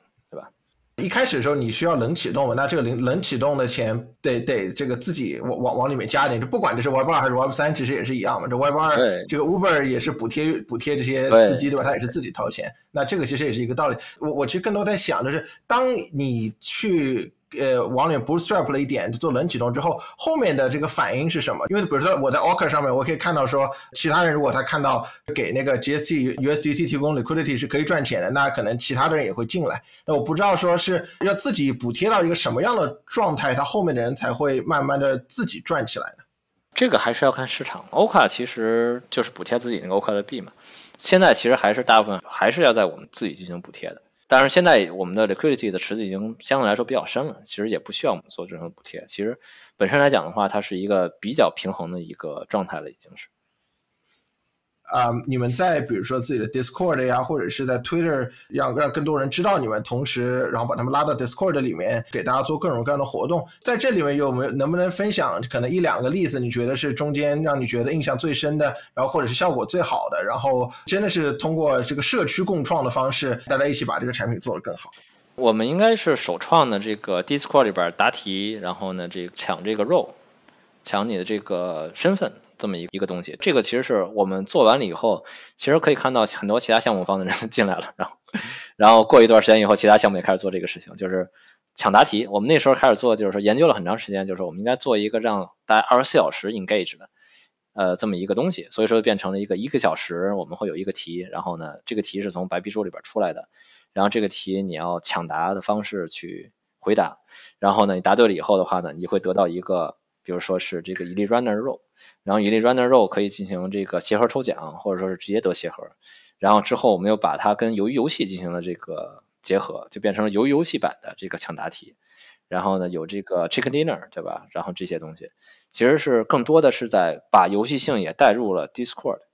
呃，在 Discord 里边做了更多的这种嗯抢答题啊，然后这种小活动啊，包括 AMA 对吧？每周六晚上的 AMA 也是一个例行的一个小活动，然后给大家去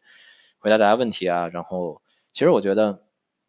更多的是嗯让大家有参与感和归属感，其实这是很重要的。然后呢，呃，参与感更多的是围绕着像我们，因为我们设计的时候其实是往里边给用户制造了非常多的坑，比如说它是无法去通过反向计算来测算出来我们是怎么着把这个币给出去的，所以说就导致了非常非常多的用户，呃，他们必须要把自己的所有的数据全部给它集中起来，然后呢来去进行建模，然后来去反推，比如说怎么着去弄点儿才能对吧？然后他们就会全部都把自己的数据贡献出来，他们有非常非常多的这种专门有这个非常非常技术的人，技术宅，然后去去做这个呃反推的这个工作，然后他们去反推呢，然后我们也会同时去更更新我们的这个一些赚取，然后这个赚取变得更加的随机，然后呢就变成了一个非常有意思的这种嗯社区跟项目方，然后呢不停的在在在在这个猜到底这个钱怎么赚的这个上面进行一个一个小博弈，但是这也是非常好的一件事情，就是它整体调动了社区的所有的积极性，然后呢去做一件一件事情，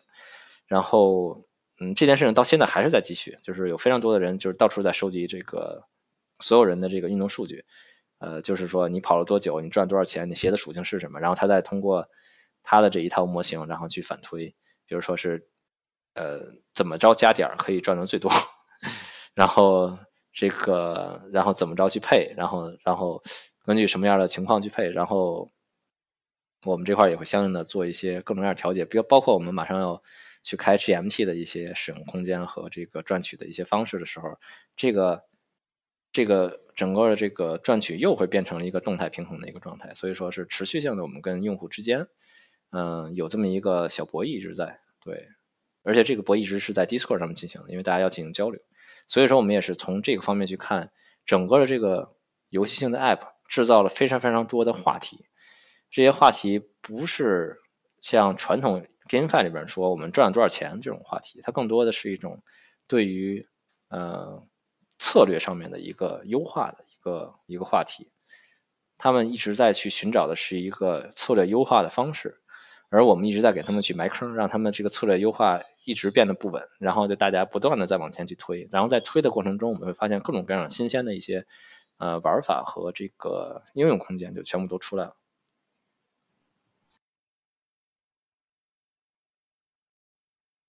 最近也有看到，可能有一些部分玩家会，比如说自己去搞一些这个手摇了，或者是这个地理的这个感应了。新手玩家会问的三个问题吧，是吧？一上来就是能不能让我家狗跑？这个 呃多久回本？然后还有最后一个问题是可以作弊吗？差不多就直接问出来，就差不多这三个问题。狗的这个和这个在车上摇手机的这块的话，都是涉及到一个是探索性作弊。就是它好玩去探索性作弊，和这个 malicious cheating，这是我们叫的，就是这种恶意作弊。那这两个我们分有不同的解决方案，对吧？探索性的作弊的话，更多的是让他们的手机变成这个 moonwalking 的状态，就是他无法去挣钱，呃，因为它有一些呃运动轨迹是不符合人体运动的这么一个呃方式。但是对于这个恶意作弊的话呢，我们有专门的这个后台去。监测和在合适的时间去做更多的这种恶意作弊的这种呃解决方案。然后第二个问题是，呃，什么时候回本？其实你去各种群里边去问说什么时候回本，大家基本上会跟你说永远回不了本，因为很多人他是会去探索里边的游戏性的，因为。我们在考虑就是说，OK，你赚了一个币，这个币是有价值的，但是呢，同时你在游戏性里边，你还是要不断去花这个币的。然后这个币会给你花币的时候，比如说你会提升你的这个鞋的一些属性啊，你会提升你，比如说合成宝石这些东西，然后或者是产新鞋，其实是给用户非常非常一个长时间的一个呃，用他赚的这些币，然后来去，比如说赚的更多。那这个时间其实是会拉的非常的长。如果说你有一双鞋，你你想去，比如说是 accumulate 到九双鞋，你可能要花非常好几个月的时间，去去去去做这件事情。其实我们现在有非常非常多人真的是把它当做一个 lifestyle 的呃有呃这个这个 app 来使用的。他其实已经不在乎回本了，说这个东西永远回不了本，我已经不在乎回本，我就喜欢每天拿着这个去外面走一圈去。其实我觉得这是我们想看到的事情，就是说人们不再去特意的去追求说哦我我一定要回本，然后我一定要回本。其实我觉得很多人去喊什么时候可以回本，它更多的是一种自我保护的嗯呃方式。他在在看，比如说哎呀这个东西是不是一个呃马上就倒了，然后我可能在回本之前就呃。就就就就没回本，可能就就就就归零了。这些东西，其实当他们在社区里边观测一段时间之后，他们会发现没有人在乎这个回本的事情了，已经。因为这个这个 app 可以给他们带来更好的这个呃生活习惯的养成和培养。真正去在乎用这个 app 去改变自己生活状态的人，他已经不在乎回不回本了，他真的已经不在乎了，他更在乎的是。每天上线跟人吹吹水，然后呢，去用 app 出去走一圈，去 show off 一下自己的鞋，它更多就是这种社交社交的东西了。当大家去看到说，其实你已经不在乎这个赚多少的时候，每个人其实都赚的非常的不错，你知道吗？就是这是一个非常神奇的一个事情，就是呃，现在入门门槛还是比较高的，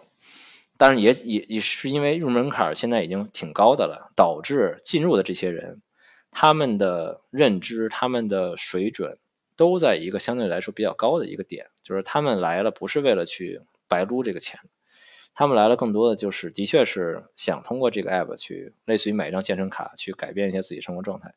然后同时也赚了一些钱。但是他们赚这些钱，他们也会愿意去回馈给这个生态里面去，比如说合成宝石，比如说去产生更多的鞋，比如说给鞋升级，然后之后更多的这种玩法。所以说，它就变成了一个非常良性的一个呃经济系统，而不是如果说我们现在把门槛降得非常的低，你会看到非常多的人一下就进来，我们可能一下我们的用户量可以突破一百万，但是之后呢，之后的话就会有大量的人就开始搬卖提，因为他们的确真的需要这个 app 去给他们赚钱，但是因为比较高的入门门槛，他们进不来了，以至于现在的用户的整体质量如果让我重新再问一次刚刚那个问题，我觉得刚刚那三个小问题可能会归结于一个，就是呃，有一部分是你们所希望的玩家，另外有一部分是所谓的这个就是一种对抗者，就是像是什么科学家是吧？想要呃从里面投机取巧的这部分人。我想问的可能比如说 Step N 是在与玩家的对抗上面，我不知道是不是该这样形容哦。你们会就花很多功夫嘛？就是为了解决，为了检测你们到底有没有在作弊这样子什么之类的。非常多。呃，我们几乎把一半以上的精力都花在这上面，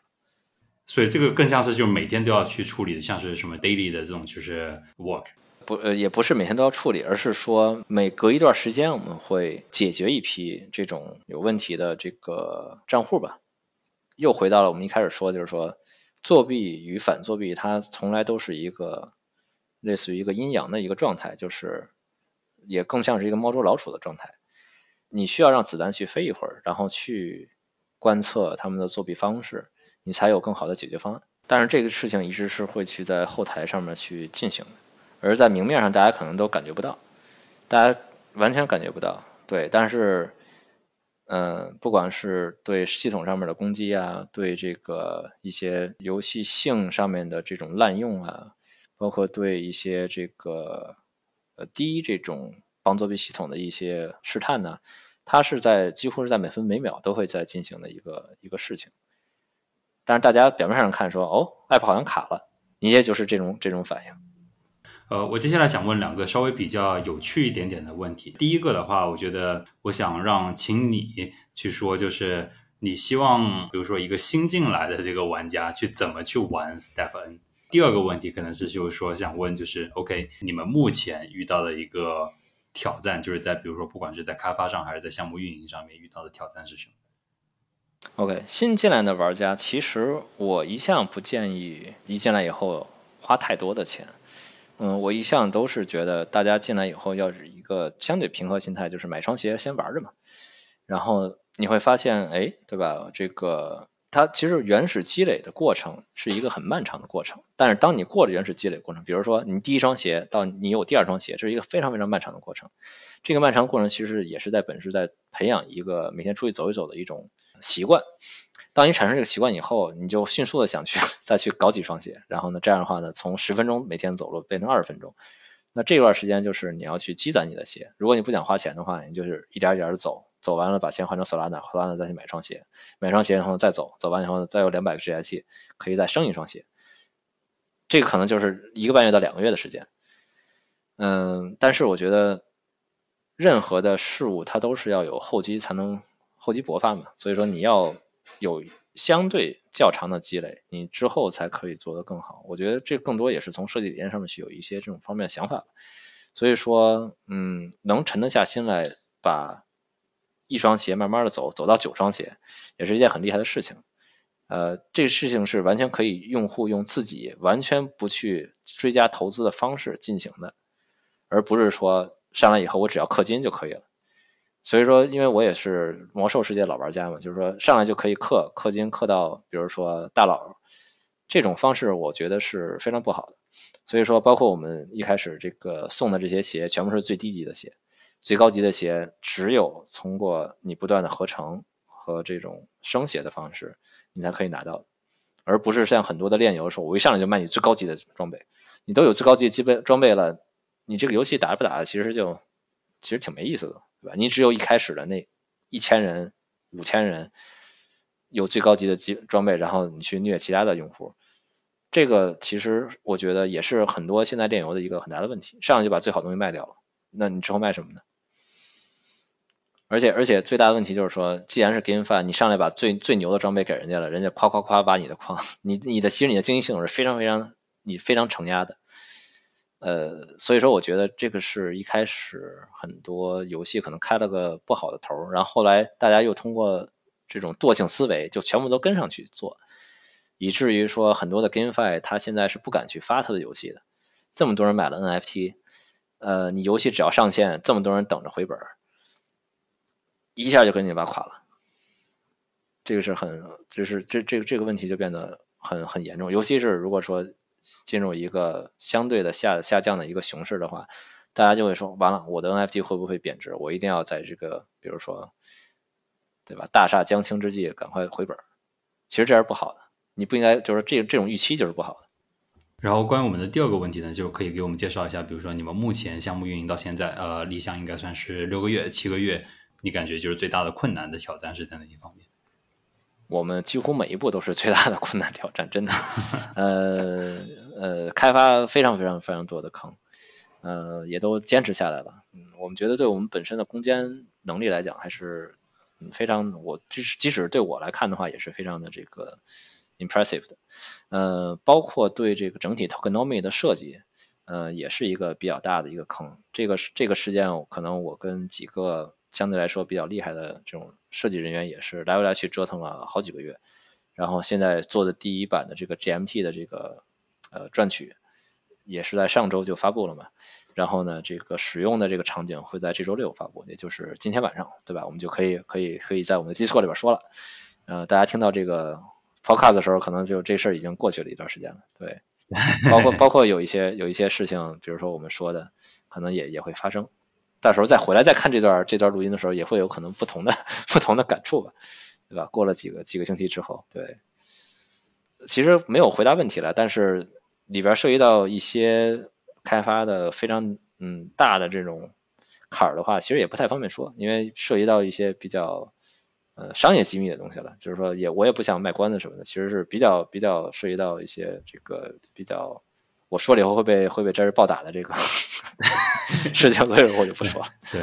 呃，那么接下来我还想问一个，可能就是挖回来稍微问一问一个比较就是偏经济模型上面的一个问题。这个其实是我从我的一个另外某一位不愿意透露姓名的重仓的 Step N 的这个听友里面征集过来的。他说他看到 GST 的这个交易量非常非常的大，GST。那么，呃，LP 的池子呢，年化又非常高，而且伴随着就是预期是伴随着日活的增长，他预期伴随着这个日活的增长呢，那交易量应该也会先行的增长。在不增大池子的前提下，那么 LP 的年化也会线性增长吧？如果这个推论是对的话，那么肯定会吸引更多人来购买 GST 做 LP。那如果这样说也是对的话，那 GST 的价格又会一直涨。对系统的稳定性是有影响的。我他想问问你的看法是怎么样子的？呃，其实这个又变成了之前所说动态平衡的问题了。那会你 LP 的，因为现在大家看上去这个 APY 很很很具有吸引性，是因为你的这个币价和这个 APY 在双涨。那这个也就是只有在项目在疯狂增长的这种早期有这方面的红利的，你最后还是要趋于一个相对来说比较稳的一个一个一个一个 curve，对吧？像那种 logarithmic 的这种这种这种这种呃函数曲线是一样的。那这个时候的话，大家就会说，那好，那那可能相对来说就会有更多的这种 alternative，比如你去 curve 里边去存这种 LP 对儿，或者你去其他的这种 DeFi 的市里边去 LP 对儿，可能最后跟他们那种收益差不多。所以说。嗯，现在我们看到的这种疯狂的这种收益的话，也就是早期红利。嗯，你不可能 expect 这个就是这两个 APY 和币价都在进行双涨，那那这就太夸张了。这个这个东西就呃，我觉得是给一段时间之后的话，它会平稳的这种呃 flatten out，对，平稳下来。所以其实更像是应该说是不可能就是双涨，这个你可能比如说这个双涨是多了，那可能就是呃收益率年化也会下降嘛，对吧？对对对，就是这这个这个这个按说不是双涨的，应该是比如一涨一跌的这种这种状况才是对的。好，对吧？你越多的话，EPI 应该越低嘛？你怎么能越多 EPI 越高呢？它呃那边可能有个前提是说，如果不增大这个池子，这样。如果不增大这个池，呃，但是这个池子增大跟缩小，它最后还是看 GSC 的产出和它的使用的，因为现在看我们的 GSC 还是通缩的，可能也是因为这个原因吧。对，因为通缩，所以它 API 上去了。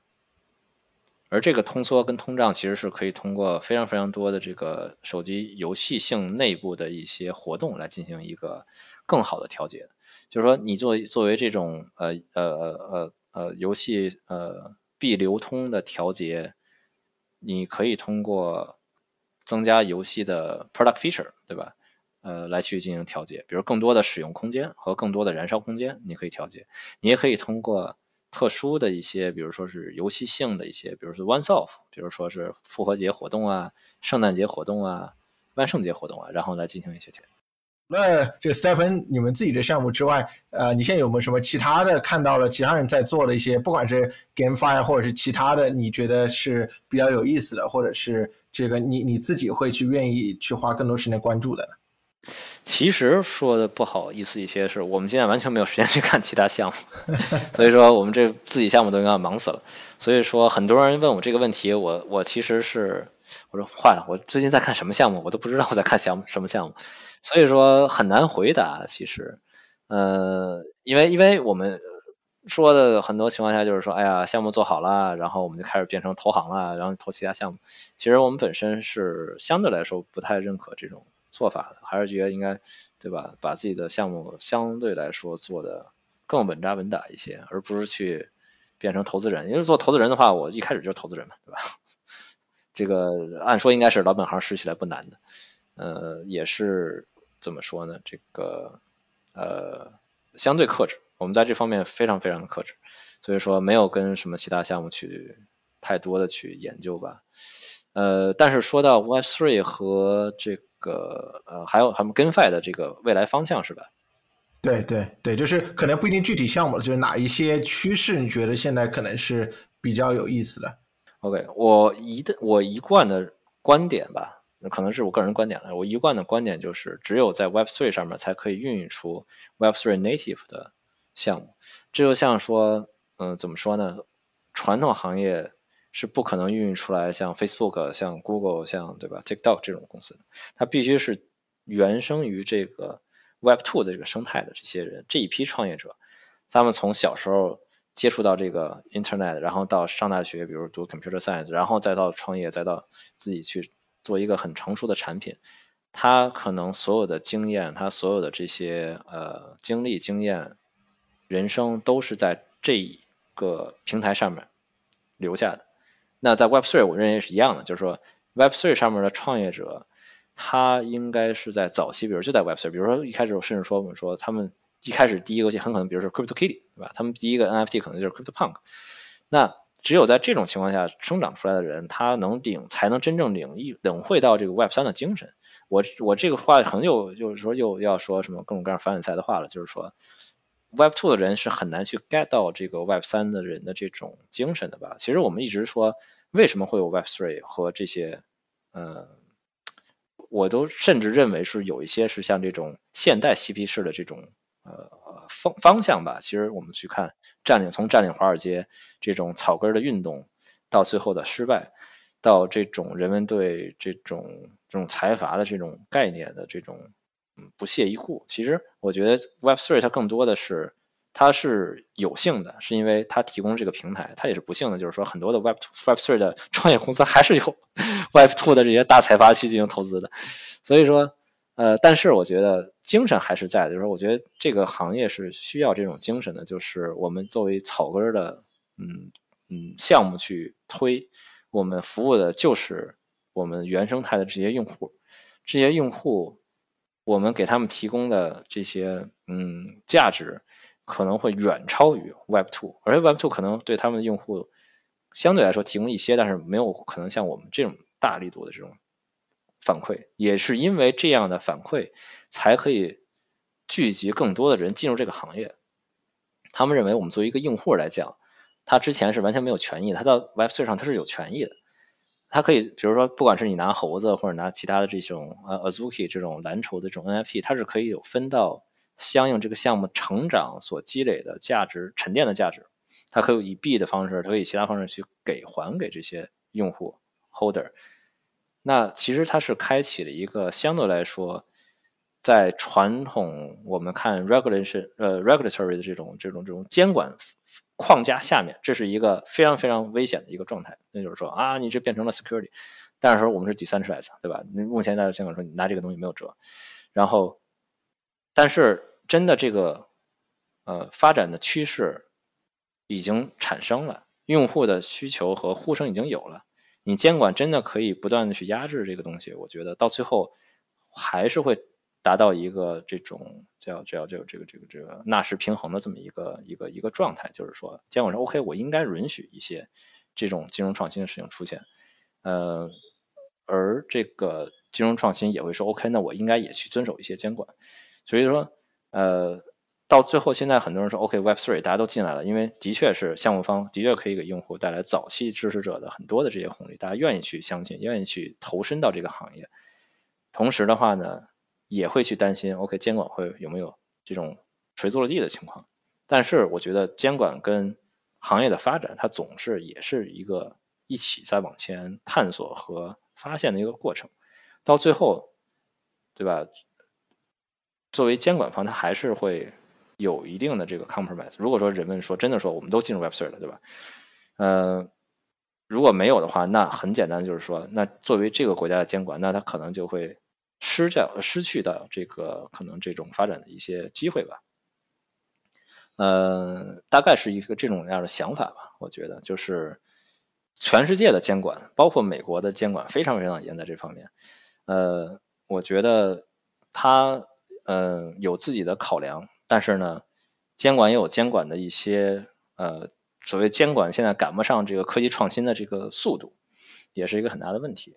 所以说，我们我们去看到这个监管，就是说 XRP 被告，对吧？然后包括今天应该是 Uniswap 被告。呃，包括再往前的 B Max 的那个，呃，也也被 Arthur Hay 也被告。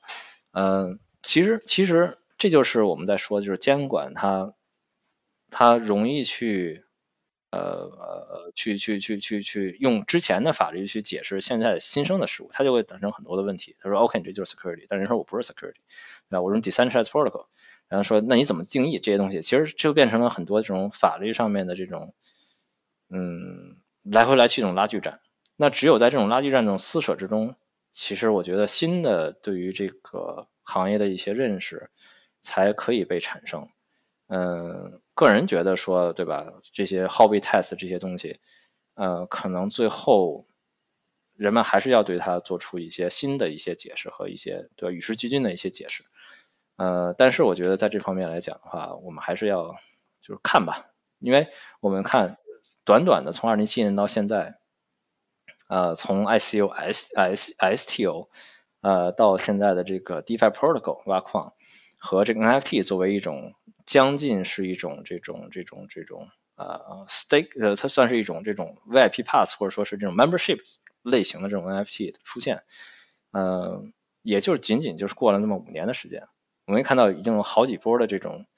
尝试，然后呢 Push Back，然后再尝试再 Push Back，那监管也是慢慢随着这个行业。行业往前走，嗯，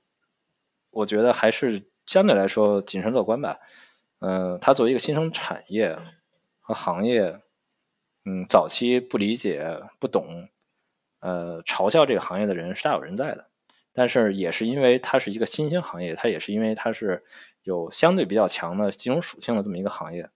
争议性也非常强的一个行业，它也能带来非常非常多这种造福效应。它也会不断的吸食这些新的这些呃有能力的这些人进入这个行业，所以很多人就说，OK，from Web to Web three，就是这么一个看到了他的这个机会吧，我觉得，所以说很多人愿意为这个东西去赌一把，对吧？去去去去去 all in 一下，那即使失败了以后，对吧？我们之前我记得我们呃看了一些搞笑的一些视频，就是说，说对吧？我们之前玩过 NFT，对吧？你玩过吗？昨天在 AMA 的时候，听到你有讲到对于这个跨链的一些思考，就是说你们可能会在两个不同的链上做这个两个版本的 StepN，然后这两个版本的 StepN 的用户可能是他们不能直接的交互的。所以我想问的是，现在对于在不同链上现在做这个开发的这个考虑是什么样的？就可能在短期之内，是不是说？不同链之间，至少从从你们的角度，还是一个相对独立的一个一个状状况。就是一个用户，如果他在这个链上的话，他跟别的链上的用户，可能就是就实际上是两个宇宙之间的关系了。这这是不是可以这么理解？对对，就是这样。因为因为看到这个 Bridge，其实 Bridge 从一开始的 Wormhole 到现在的 Roni，嗯，它始终是一个安全隐患。所以说，怎么说呢？其实。这个又变成了一个非常具有讽刺意义的事情，就是说，现在最安全的 bridge 还是不然去币安的交易所里去做 bridge，所以说我们还是不想有任何的安全隐患吧。所以说，即使是有一些一些的这个用户体验上面的一些这个 compromise，呃，也不能去让这个安全隐患去去去去去出来嘛。所以说，呃，BNB chain 就是 BNB chain，Solana chain 就是 Solana chain。然后，如果我们再去接之后接更多的其他的 chain 的话，他们也是一个相对自己封闭的一个呃独立的一个一个一个 ecosystem。如果你要换币的话，你就要去币安的 bridge 去换。对，我刚我刚想问的问题就是，那你其实这样其实把流呃是把那个 liquidity 给分掉嘛，对不对？你这样的话等于是把池子都给分。对，Solana 你就去 Orca，对吧？BNB BNB 你就去这个 Pancake，其实是等于说要开发一套新的 ecosystem。我顺着这个思路往下讲，那。很多事情自然而然的话，可能又会出现。如果你们自己，比如说从这个方向往下想象哦，就是说，OK，那我们有了 BNB，有了 Solana，有了 Conflux，有了或者是呃什么新开新开发出来的什么 Aptos，好几个链全有了之后，那他们之间可能最终你们自己要在内部建一个跨链的东西。嗯，目前看的话是。没有特别大的必要，因为因为我们发现呢，Solana 的用户可能跟 BNB、BNB Chain 和 BN 的用户，它其实交集不大。这是一个很有意思的现象，就是说，除非有现象级的产品出来，不然他们是不会跨链的。我手上，比如我就是 BN 的忠实用户，我手上比如说是，比如说一万个 BNB，对吧？我每天，我每个月就是，我错，我每年就是吃这个几个 Launchpad 的项目，对吧？或者说是不管存币生息，我有一个自己预期的一个年化，够了。那他为什么要去索拉纳上面玩呢？索拉纳人也是一样的，他在索拉纳上玩 NFT 玩的很开心。我为什么要去以太坊呢？其实，其实，其实他是我们看到的是很有意思的是，为什么我们要开这个侧链？就是因为币安的人，BNB 的用户，他不会因为任何的特别多的原因说他们来去跨到索拉纳链上玩。有一些用户会玩一些，但是他毕竟，呃，大量用户他其实懒得去换。就算像索拉纳这种相对来说做的很非常成功的这种 App，呃，这个公链的话。呃，有些时候你去跟人家去聊，人说 Solana 我都没买过，我们手上都是 ETH，你知道吗？所以说，用户是一个相对来说比较 segregated 或者说是 segmented 这么一个一个一个一个分布场景，所以说我们需要不同的链去 accommodate。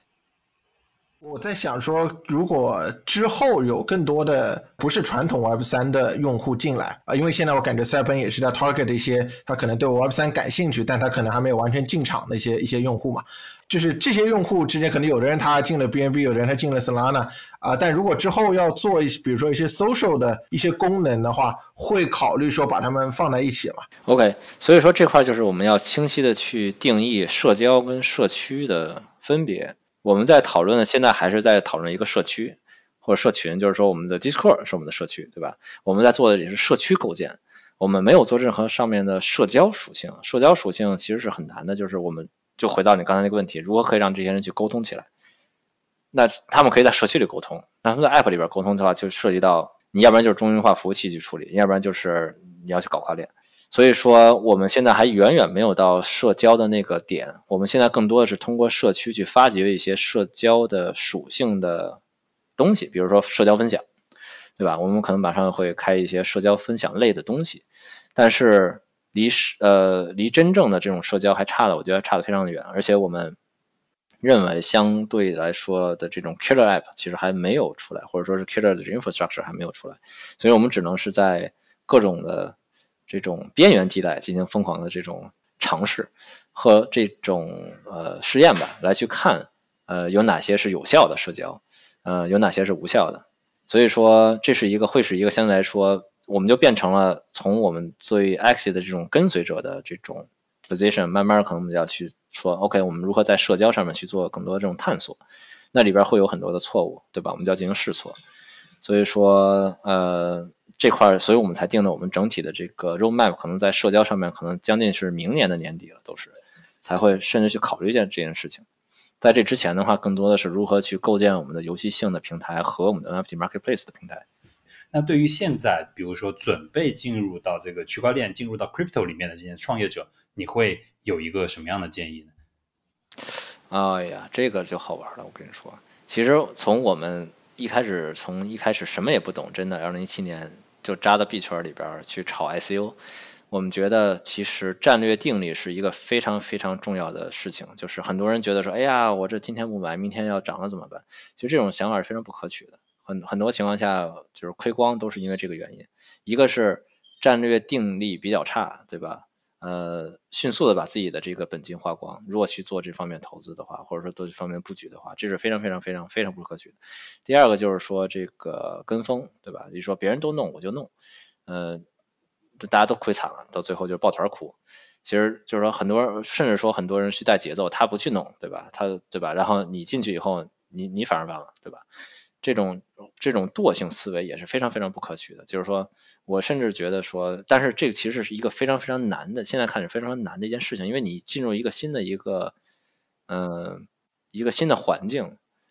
嗯，你什么都不懂，你也没有人去问，你很可能会看到错误的信息，或者说认识错误的人，然后给你带入错误的方向，这是非常非常大可能的，因为在网络这种对吧，尤其是 Web 三这种类似于匿名社区了很多的。你用的都是这种这种这种匿名的名字，或者或者是地址，嗯，坏人总比好人多，对吧？有一定的金融知识和有一定的辨别是非的能力和有一定的风险控制的方法，这是非常重要的。不然的话，这也是一个所谓叫就是叫什么 dog eat dog 的一个世界嘛，对吧？狗吃狗的一个世界。创业者 all in 这种行业是从搏一搏单车变摩托的这个 这个状态来看，它是对的。嗯，就是说，你像我们如果去做餐饮，我们去做建材，我们做的再厉害，我们做成了，比如说区域性的这种这种这种这种呃呃比较厉害的这种行业龙头，那也就是那个样子，对吧？它也它也不可能有太多的这种实际上的这种大成功。所以说，只有在新兴的行业才有这种这种机会嘛。包括我们去看，对吧？呃，早年来澳大利亚这些人，嗯，当然了，很多人说澳大利亚是这个这个囚犯来的，对吧？但是很多的这种新的城市，呃，他最后也是移民来的。包括很多的这个英国的新教徒被迫害以后去美国，对吧？包括美国的西进运动，当然西进运动对印第安人是一个很不幸的事件了，但是它更多的是人去找寻新的这种机会。包括我们去说大航海时代这个这个 Great Discovery，当然了，这个对非洲人也是一种灾难，和对这个阿斯塔克这些南美洲人是一个灾难。但是人们总是在找寻新的机会的时候，它总是有风险。看到机会是对的，但是同时也要看到风险，也也而且也要自己的控要判断，而且这个判断不光是对币圈的判断，它也是要对大环境的判断。你可能要，你像我们现在每天盯着美联储。然后去看是不是要加息啦，是不是要缩表了？然后包括国际地缘的局势，你说只是说炒个币，结果还炒成了什么国际地缘局势的专家，这不扯淡吗？但是的确是这个样子。呃，前面也提到，就是呃，我上次看到你们现在的整个研发有五十多个人，然后前面你也提到你在过程当中拉拢了很多你觉得就是非常有经验的这些工程师，放下了他们本身的这个非常稳定的一些这个生活状态，来跟着你们一起创业。那我觉得这边可能想特别和与你聊一聊，你是否会关注领导力这种东西？leadership，你觉得自己是一个怎么样的一个 leader？你觉得你是怎么样说服他们来到这边的？为什么？为什么你觉得他们会相你？你怎么让他们相信你？你在带领他们走到一个对的项目上？其实这个问题就怎么说呢？又又涉及到了更多的玄学的东西，就是说你这个人品怎么样？这个人怎么样？你不是因为你做一个项目就会变的。嗯，人如果说你之前这个，就是说我去做，举个例来说啊，我去做餐饮的时候，甚至说我去我去我去铺床单的时候，那我会因为我，比如说从 Web 三创业，从铺床单变成 Web 三创业者而改变我这个人吗？其实是很难的。人性，你的人的这个发展的这个道路和他认识我，比如看到，比如这么多年这些变化，其实是是大家是不傻的。大家看到了有机会，OK，然后说你这个人品不行，那我不跟你，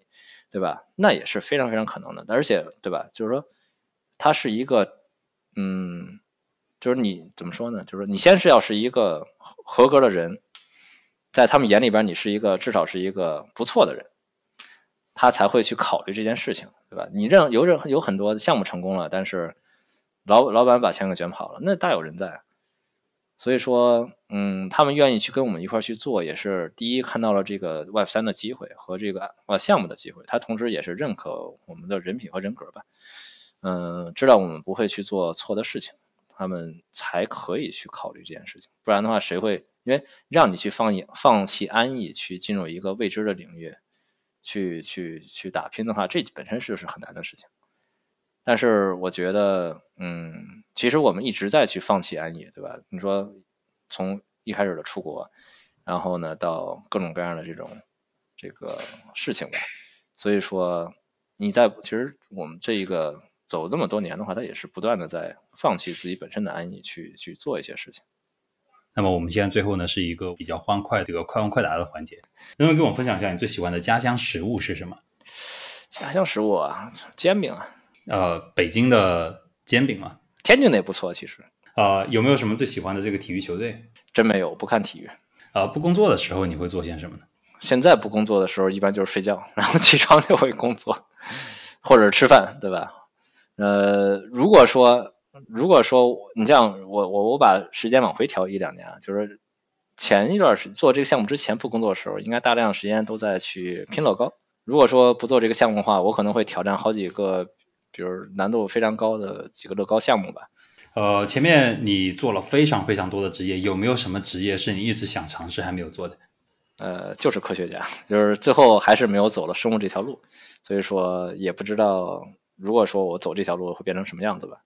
因为包括现在我也会没事去翻翻生物上面的一些东西，包括最近这个各种各样的新冠病毒啊，包括这个一些嗯流行病啊，其实还是会让我非常的感兴趣的。当然，我之前其实也不是研究主主主要的研究过一段病毒，也研究过很长时间这个厌氧细菌，嗯，然后有一段时间也甚至去了这个牙科医院里边，也是实习这段时间。有些时候也想说，哎呀，不知道可能做科研我也做不出来啥 啥东西吧，但是你知道吗？想的时候也会也会想说，如果走了科研这条路，不知道现在会是怎么样子。在创业这方面有没有比较敬仰的人？没有，其实，因为我觉得创业这条路它注定是孤单和血腥的，所以说我们不应该去敬仰任何的人吧，包括一些人物自传什么都会去看。其实，其实如果我们要敬仰的话，我还说，其实我们之前在五十一说也说过，就应该最敬仰还是这个这个毛主席。所以说，从他的这个格局和对事物的判断和对很多的。这个时局的这种判断，尤其是在战争的时候的判断是非常非常精准的。所以说，包括对很多那时候，比如包括对苏联，对吧？包括对美国这种这种战略判断，对吧？是非常非常精准。所以说，我觉得特殊的时代因为特殊的人，现在没有那么多的战争了，以后可能人们都会变得相对来说比较的这个呃叫 meek，就是温顺吧，或者说是没有那么有那么大局的这种眼界了。其实。即使是我们去看美国的这些创业者的时候，也是这都是时代的造就的一些产物和时代造就的人的这种机会。如果没有时代的原因的话，也不会孕育出这些人。所以说，只有在激烈动荡的年代，才会孕育出这种非常有领导能力和这种 charismatic 这种魅力的这种人。而最近的局势，其实说实在的，挺挺挺挺不咋地的，我觉得。一个一个 tricky 的问题，你觉得自己是一个成功的人吗？你觉得成功的人生是怎么样？呃，没想过这个事情，其实，因为我觉得我从来都是相对来说比较随性的一个人吧，就是没有太多的想法吧。其实到现在，我觉得经常我也被我老婆骂说，想法有些时候没有那么多。我其实更多的还是会去看看书看的多一些，或者说是思考多一些。有些时候。嗯，如何去定义成功？我觉得是每个人都有自己不同的定义。我一直都是比较随遇而安的一个人。其实我觉得，就是去哪儿以后，生活过得不错，对吧？苦也有苦的时候，你看我们苦的时候也非常的苦，嗯，好的时候也不错，最近也的确是不错。但是，如何定义成功？我觉得每个人都有自己的评判标准。相对来说，我们觉得这个项目做到现在，我们觉得已经超出了我们的一开始的这个。Expectation 对吧？这个这个预期了，对，所以说能做到这样，我也觉得非常开心。但是以一个项目去定一个人的成功，我觉得还是略进行略粗浅了一些，对吧？你说定义成功有很多种，对吧？我们之后商业上的成功和对吧各种其他方面成功，其实都是都是成功的一部分。其实我不太想去说以一个是不是成功，然后说说啊我就我就成了，对吧？我就行了。然后我觉得。人还是需要有更多的不断的自我批评和这个自知之明的这么一个状态吧。所以说，不能因为做出了一些事情就飘，也不能因为没有做出事情就对自我进行否定。我觉得这是很重要的事情。呃，能不能给我们推荐几本，比如说一些书籍啦，或者是电影之类的？我我其我其实就是也是开玩笑说，就是我我做这个项目之前就把毛选重新读了一遍，我还是觉得毛选这个事情还是应该多读几遍，包括一些中国历史是非常非常值得深入学习的吧。就我所以说我之前说对吧？最近这个局势乱七八糟的，其实你去看春秋啊，你去看战国啊，其实其实就很像的。我觉得把中国历史多读好，会对整体的局势的判断有非常大的帮助。嗯，但是光读完这堆历史可能就要一两年的时间，对吧？精读的话，时间可能会更长；粗略读就要一两年的时间搞明白这里边发生这些事情，这些国与国之间的这些关系。其实现在看的这些，对吧？这个这个所谓的二元呐，或者说是这个冷战后的这种后冷战时代的这种大国博弈这些东西，其实到最后看的话，其实是是会有从中国历史里边有很多的启发的。所以说，我们觉得说，对吧？这三就是说三千年这些历史和包括五千年的这个加加一些神话的历史，对现在当下的这个这个状态的话，其实是非常非常，说现在当下简直就不值一提。对对中国这整个历史上发生这么多的事情，就是太小了。所以说，我觉得还是要有更高的历史素养和地理素养，这两个要一块读。然后才可以有比较好的对未来局势的判断吧。那我们的最后一个问题是在工作上或者是生活上，你遇到的最暖心的事情是什么？就是每天能吃饱饭，我觉得就很暖心，真的非常朴实的愿望是吧？非常朴实的事情。没有我，我经我我是因为这个，就经常有时候一工作就就是就是饭点就给错过了，然后。有些时候就你知道吗？家里也没有什么特别多的菜，呃，因为我我跟我老婆吃饭还有些时候比较挑，就是说他吃的东西我又不吃，什么猪手啊、什么鸡爪子什么的，然后我吃的东西他又不吃，所以说呃经常吃不到一块儿去，所以说经常会说家里边有很多菜，然后说哎又不想吃，然后就饿着。节目最后，如果大家觉得本期内容不错，希望可以多多点赞转发，也可以加入我们的听友群，在这里你可以和节目制作人、主持人直接沟通，和听友们交流，结识在不同行业的精英。欢迎大家添加我们的小助手微信号：go to 下划线 helper g o t o 下划线 h e l p e r。好的，那我们下期再见，拜拜。